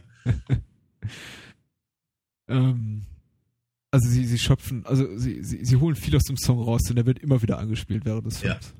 Es ist auch ein cooler Song. Es ist ein super Song, ja. Also ich, ich bin, ich bin, ich bin kein großer McCartney-Fan und ich, ähm, ähm, sagen wir mal, die Wings-Phase fand ich größtenteils wirklich anstrengend. Ich sag mal Mall of Kintyre und so. ähm, aber äh, das Ding ist ziemlich cool. Muss man auch ganz ehrlich sagen. Ich, ja. ich, ich, mag, ich mag den Song. Er ist, er ist allerdings äh, gleichzeitig auch sehr untypisch bondig. Ja. Ja. Ich schließe mich an. Ich mag einfach, ähm, ich, ich weiß nicht, wer dafür verantwortlich ist. Er hat zusammen mit seiner Frau Linda geschrieben und äh, ja. Es gibt diese, also äh, nennt man das eine Bridge? Es ist nicht der, der, der Chorus, es ist nicht der Refrain, es ist dieses äh, What does it matter to you? Diese, diese, diese Gypsy, Calypso, Reggae, ähm, Überleitung, ah, ja, das ist, die finde ich immer total doof. Ja. Also, weil der Song ist einfach rockig und er ist gut so, wie er ist. Und dann kommt ja. dieses Düdelüp, Düdelüp, von wegen, lass uns mal ein bisschen Leichtigkeit reinbringen hier. Ja, aber das ist genau das Problem, was ich immer mit den Wings hatte. Also von daher, ich habe, ich habe, ich habe, ich habe, ich, ich, ich halte mich da lieber an, an John Jarvis. Egal. Ähm, äh, wie gesagt, ich, ich, ich finde den, ich finde den Song aber ziemlich cool. Ich finde ihn auch, ich, ansonsten sehr, sehr passend zum Film. Mhm. Äh, ich finde es eine gute Entscheidung, ein bisschen rockiger zu werden für einen, ja. für einen Titelsong. Ja. Äh, sich eben auch an der Stelle sehr von diesem, von diesem, von diesem Diktat zu lösen. Dieses, das, wenn es schon nicht Shirley Bassey singt, dann muss es dann wenigstens so klingen, Diktat irgendwie. Was Ja, auch nochmal auf, auf, Das ist deine Theorie. Ich finde die gut, aber es könnte auch einfach daran liegen, dass John Barry bis, weiß ich nicht, 30 Jahre lang jeden Bond-Song komponiert hat und er vielleicht nichts anderes kann. Das kann Ähm. allerdings auch sein, ja. Ja. Obwohl später haben sie ja dann Duran Duran und so. Ich glaube, also Duran Duran war, glaube ich, der erste Song. Äh, Was war das? View to a Kill? Ja, Ich glaube, mit dem die richtig Kohle gemacht haben und seitdem haben sie, glaube ich, gesagt, okay, jetzt äh, holen wir uns immer den heißesten Star an, den es gerade so gibt. naja, Ähm. ich weiß nicht, Tom Jones war, glaube ich, damals auch schon ziemlich angesagt, oder? Ich dachte immer, oh, Tom Jones war eher so, so, so, so eine Varieté, äh, Casino, weiß ich, Vegas größer und nie so ein richtiger Poststar gewesen. Aber hey, Oh. äh, Okay. du bist da, glaube ich, besser vorgebildet. Genauso Wing, Wings-mäßig auch besser vorgebildet als ich. Ich habe keine Ahnung. Ähm, ich, ich, ich, ich finde den Song ziemlich gut. Ich finde, er ist im Nachhinein, also vielleicht etwas überstrapaziert. Man hört ihn doch recht häufig. Äh, Who's Your Pussy? Ähm, dein liebstes Bond-Girl. Ich habe wenige Bond-Girls in Erinnerung aus. Äh, Ich wollte gerade sagen, was ist denn da die Auswahl? Außer Solitär fällt mir niemand ein. ne, mir auch nicht. Ähm, aber Solitär dann dafür richtig, denn nicht nur Ja. darf er sie flachlegen, er darf sie auch gleich entjungfern mit einem billigen Kartenspielertrick. Was ist natürlich irgendwie ziemlich heftig. Also wenn man sich so, der Film geht vorbei und man denkt sich, ja, okay, hat, James äh, Bond hat sein übliches Ding gemacht. Denkt man sich, warte mal, der hat da gerade eine Frau, die ist, äh, die war tatsächlich hellseherisch begabt. Noch dazu ist sie irgendwie gerade 20 Jahre alt oder so. Irgendwie sexuell total unbeleckt. Er hat die einfach mit einem billigen Taschenspielertrick flachgelegt. Und Tja. ihr irgendwie ihre, ihre übernatürliche Gabe geraubt, dieses Schwein. Ja, Also, naja. okay. Ähm, Das ich konnte glaube, er nicht wissen, Dramatisch habe ich das nie wahrgenommen, wenn dich das so stört. Äh, ich finde, ich finde aber, sie, äh, ich finde, finde sie halt eine wichtige Figur innerhalb des Films, was an sich ja schon mal selten ist. Hm. Ich meine, dass im Prin- im Prinzip an dieser Figur und an, ihrem, an ihrer Begabung, ähm, wie du ganz richtig sagtest, eben so viel äh, Plot hängt. Hm. Finde ich ganz erstaunlich. Hatten wir nur sehr selten bisher mit, mit, mit Bond Girls. Ähm, aber dafür finde ich sie eigentlich gut. Also ich, ich, ich, ich, sehe die eigentlich gerne. Muss, Ja. ja. Ist Und ja- es beginnt eine schöne, Bitte?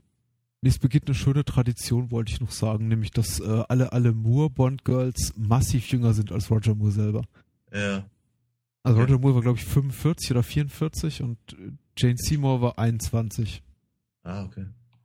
Das Äh, ändert sich dann auch nicht in der, in der Moore- Moore-Periode. So groß. bleiben alle Unterschied. 21, nur er wird immer älter, oder? Ja. Hm, verdammt. Ich glaube, in der to a Äh. Kill ist sein, sein Bond-Girl irgendwie 23 oder so. Und er ist 58. Also. Okay. Na gut. Ähm, ja, nee, wie gesagt, aber dennoch ist es, äh, also es ist sicherlich kein, kein absoluter, äh, kein absolutes Highlight, äh, rollentechnisch ähm, und von der Präsenz her in der, in der gesamten Reihe, aber durchaus in, also innerhalb des Films, des Filmgefüges, äh, absolut in Ordnung, ja. Ah, Superschurke oder Spitzbube, dein Eindruck zum, zum Bond-Bösewicht. Und der Oberbösewicht ist ja Dr. Kananga. Jafet Genau. Koto. Ja, Jafet Koto ist großartig, wie ich finde. Ich finde Mr. Big albern. Mhm. Also auch, auch das durchaus, irgendwie, als ich das als Kind gesehen habe, habe ich schon habe ich relativ flink verstanden, dass das eine schlechte Maske ist. Mhm. Also das ist, also das ist kein, wie wir sagen, die, die Offenbarung ist jetzt nicht so äh, äh, dramatisch, wie man es vielleicht glauben könnte. Ähm, ähm, Jafet Koto, wie gesagt, macht die Sache sehr, sehr gut. Ich finde, er ist ein, er ist ein guter Schurke. Ich, ich mag, dass er relativ, also mit Ausnahme von dem Tarot-Dingens und der, und der, und der Maskerade, äh, aber relativ bodenständig ist als, als Bösewicht. Ähm, von daher finde ich halt die, also nach der Einschätzung deiner, äh, deiner Kategorien müsste es eigentlich eher Spitzbube sein. Mhm. Aber ich finde das in dem Fall nicht mehr schlecht. Also, Du musst dich da gar nicht aufhängen. nein, aber ich finde das eben, ich finde das gar keine, gar keine, gar keine unclevere Sache, Mhm. da halt einfach die Sachen ein bisschen auf dem Boden zu halten. Ja. Ich finde den, ich finde den Schurken schwach. Ich mag den Darsteller gern. Ich bin, hab, ich bin ein riesen Homicide-Fan, muss ich sagen. Also diese die TV-Serie Homicide, ja. nicht der Film. Ähm, und da spielt Jaffet Kote die Hauptrolle. Ich habe alle irgendwie sechs, sieben Staffeln geguckt. Ich bin, weiß nicht, äh, ich, ich mag ihn in Bone, also diesem alten Larry Cohn-Film. Also ich finde das einfach ein super gut, super sympathischer, charismatischer Darsteller. Ich kaufe ihm den Schurken nicht so richtig ab. Okay. Ähm, ich bin immer noch hin und her gerissen. Ich habe vorhin über seinen Abgang gemeckert. Es gibt Momente, in denen ich den sogar richtig toll finde, in denen ich denke, okay, das ist schon wieder so albern. Mein Gott, sei es drum. Es ist irgendwie schon wieder richtig witzig. Ich finde es tricktechnisch nicht so wahnsinnig gut gelöst, wenn er da äh, explodiert. Da hat man irgendwie so hart reingezoomt, glaube ich, ja. weil der, der Special-Effekt nicht so richtig toll aussah, vermutlich. Ja, es kann sein, ja. Vermute ich mal, ja. Ja, der, Ab der Abgang ist blöd fand, die fand ich, glaube ich, auch damals schon blöd.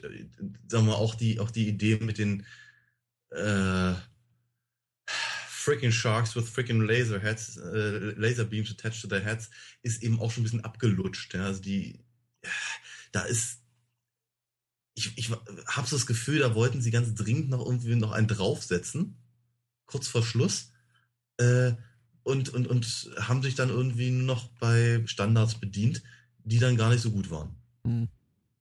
Weil, also, ich, ich, ich habe so das Gefühl, Kananga selber ist eben einfach eine gute Figur für den Hintergrund. Ja? Der, der, der muss eigentlich keinen so einen fiesen Abgang haben, finde ich. Äh, hätte es lieber noch irgendwie eine Voodoo-Geschichte irgendwie geben können mit, mit Baron Sandy oder sowas. Hm.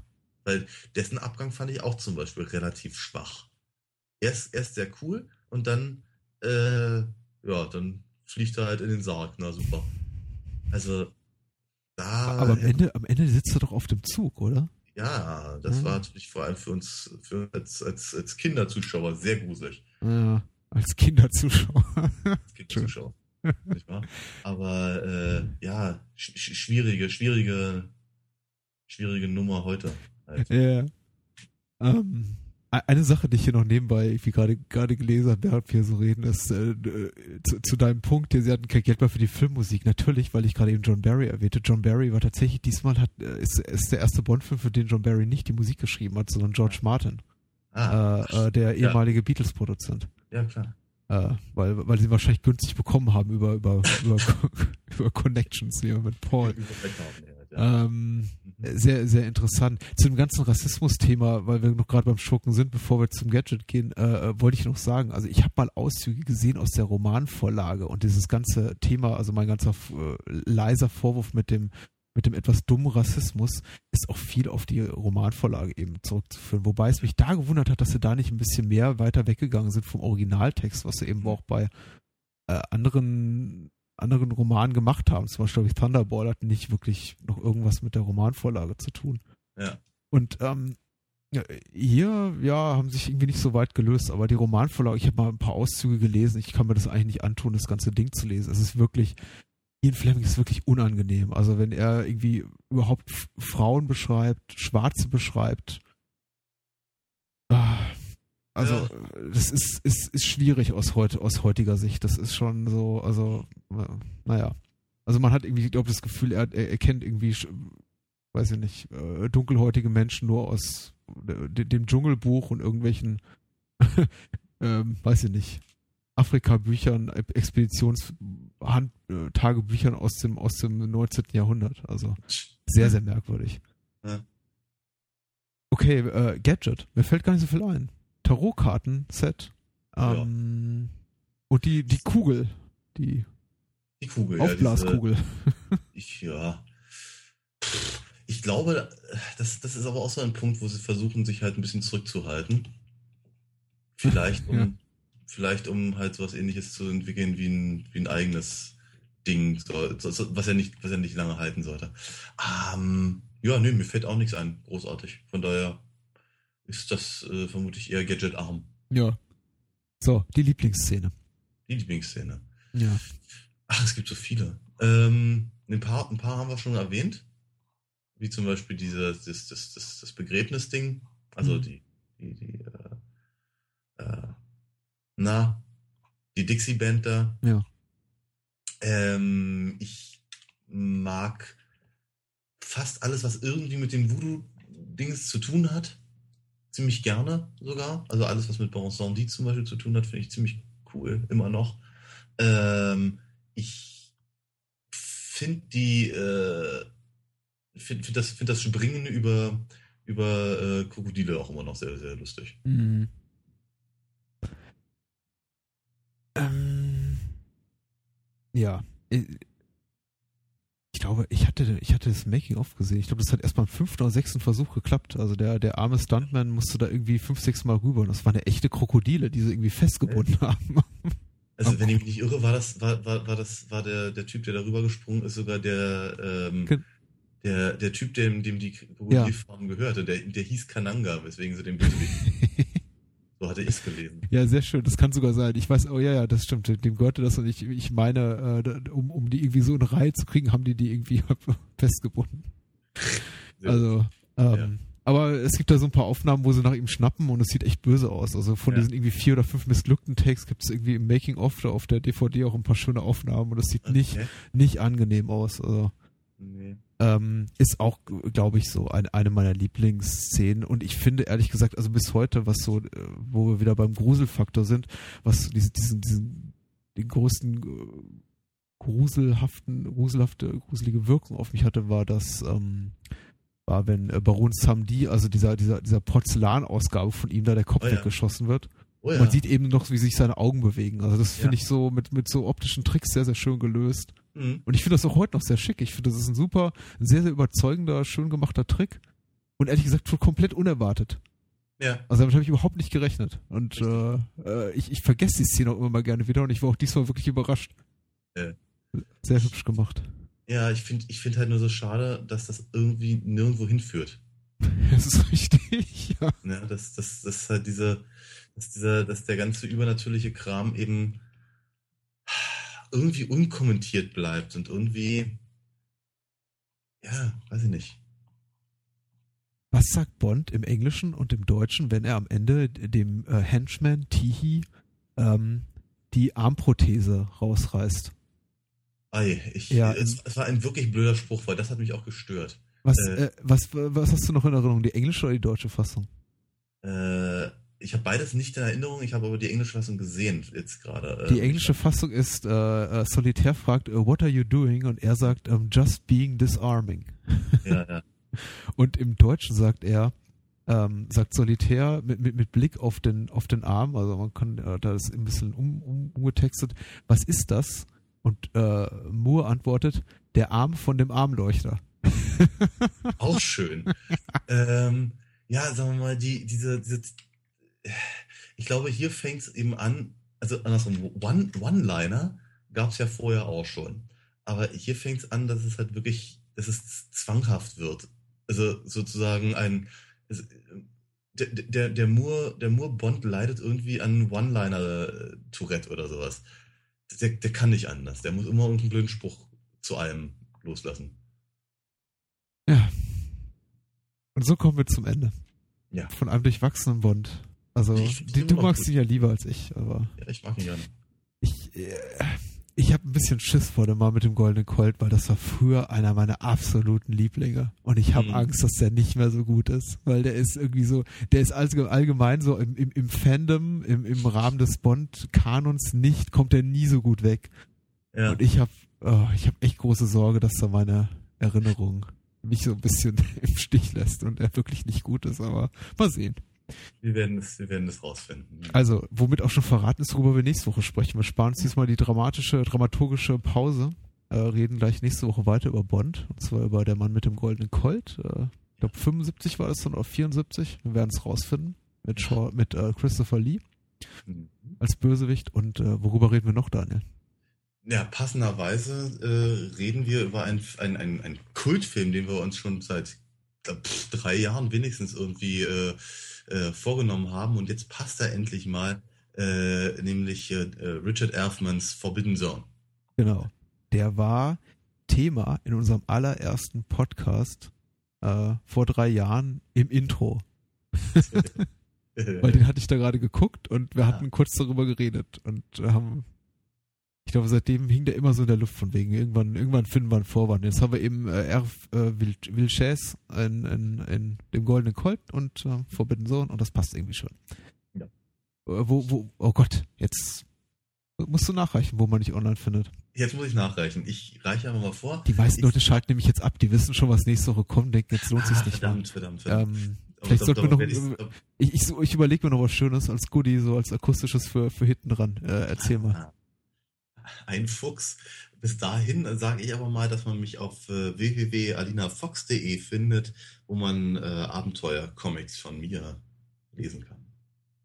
Und, Achso, und äh, Hörspiele gibt es davon natürlich auch, die gibt es dann bei Amazon zu kaufen. Ja. Ähm, meine Wenigkeit findet man auf bahnhofskino.com, Feedback bitte an patrick.bahnhofskino.com, facebook.com slash bahnhofskino, um uns zu liken, auf Twitter at bahnhofskino, um uns zu folgen und äh, auf letterboxd.com findet man mich unter slash lomi, L-O-H-M-I, dort kann man mein Filmtagebuch auch mitverfolgen. Zum Beispiel, wenn man dann wissen will, welche irgendwie zwölf weiteren Filme außer den vier genannten heute im Intro ich gesehen habe in den letzten zwei Wochen. Ähm, ja, und das Goodie wäre, ich finde echt, ähm, in Berlin gibt es echt schlechte Brötchen, weil so. ich war letztens wieder bei meinen Eltern im südlicheren Teil von Deutschland und da heißen die Brötchen auch nicht Schrippen, sondern Brötchen und die schmecken echt viel besser da. Und das ist das akustische Goodie, was ich mir gerade noch so überlegt habe. Das so enttäuscht ja sogar mich. als ja. Weisheit zur Nacht. Ja. Ich danke dir dafür. Ja. Gute Nacht, Daniel. Schlaf gut. Tschüss.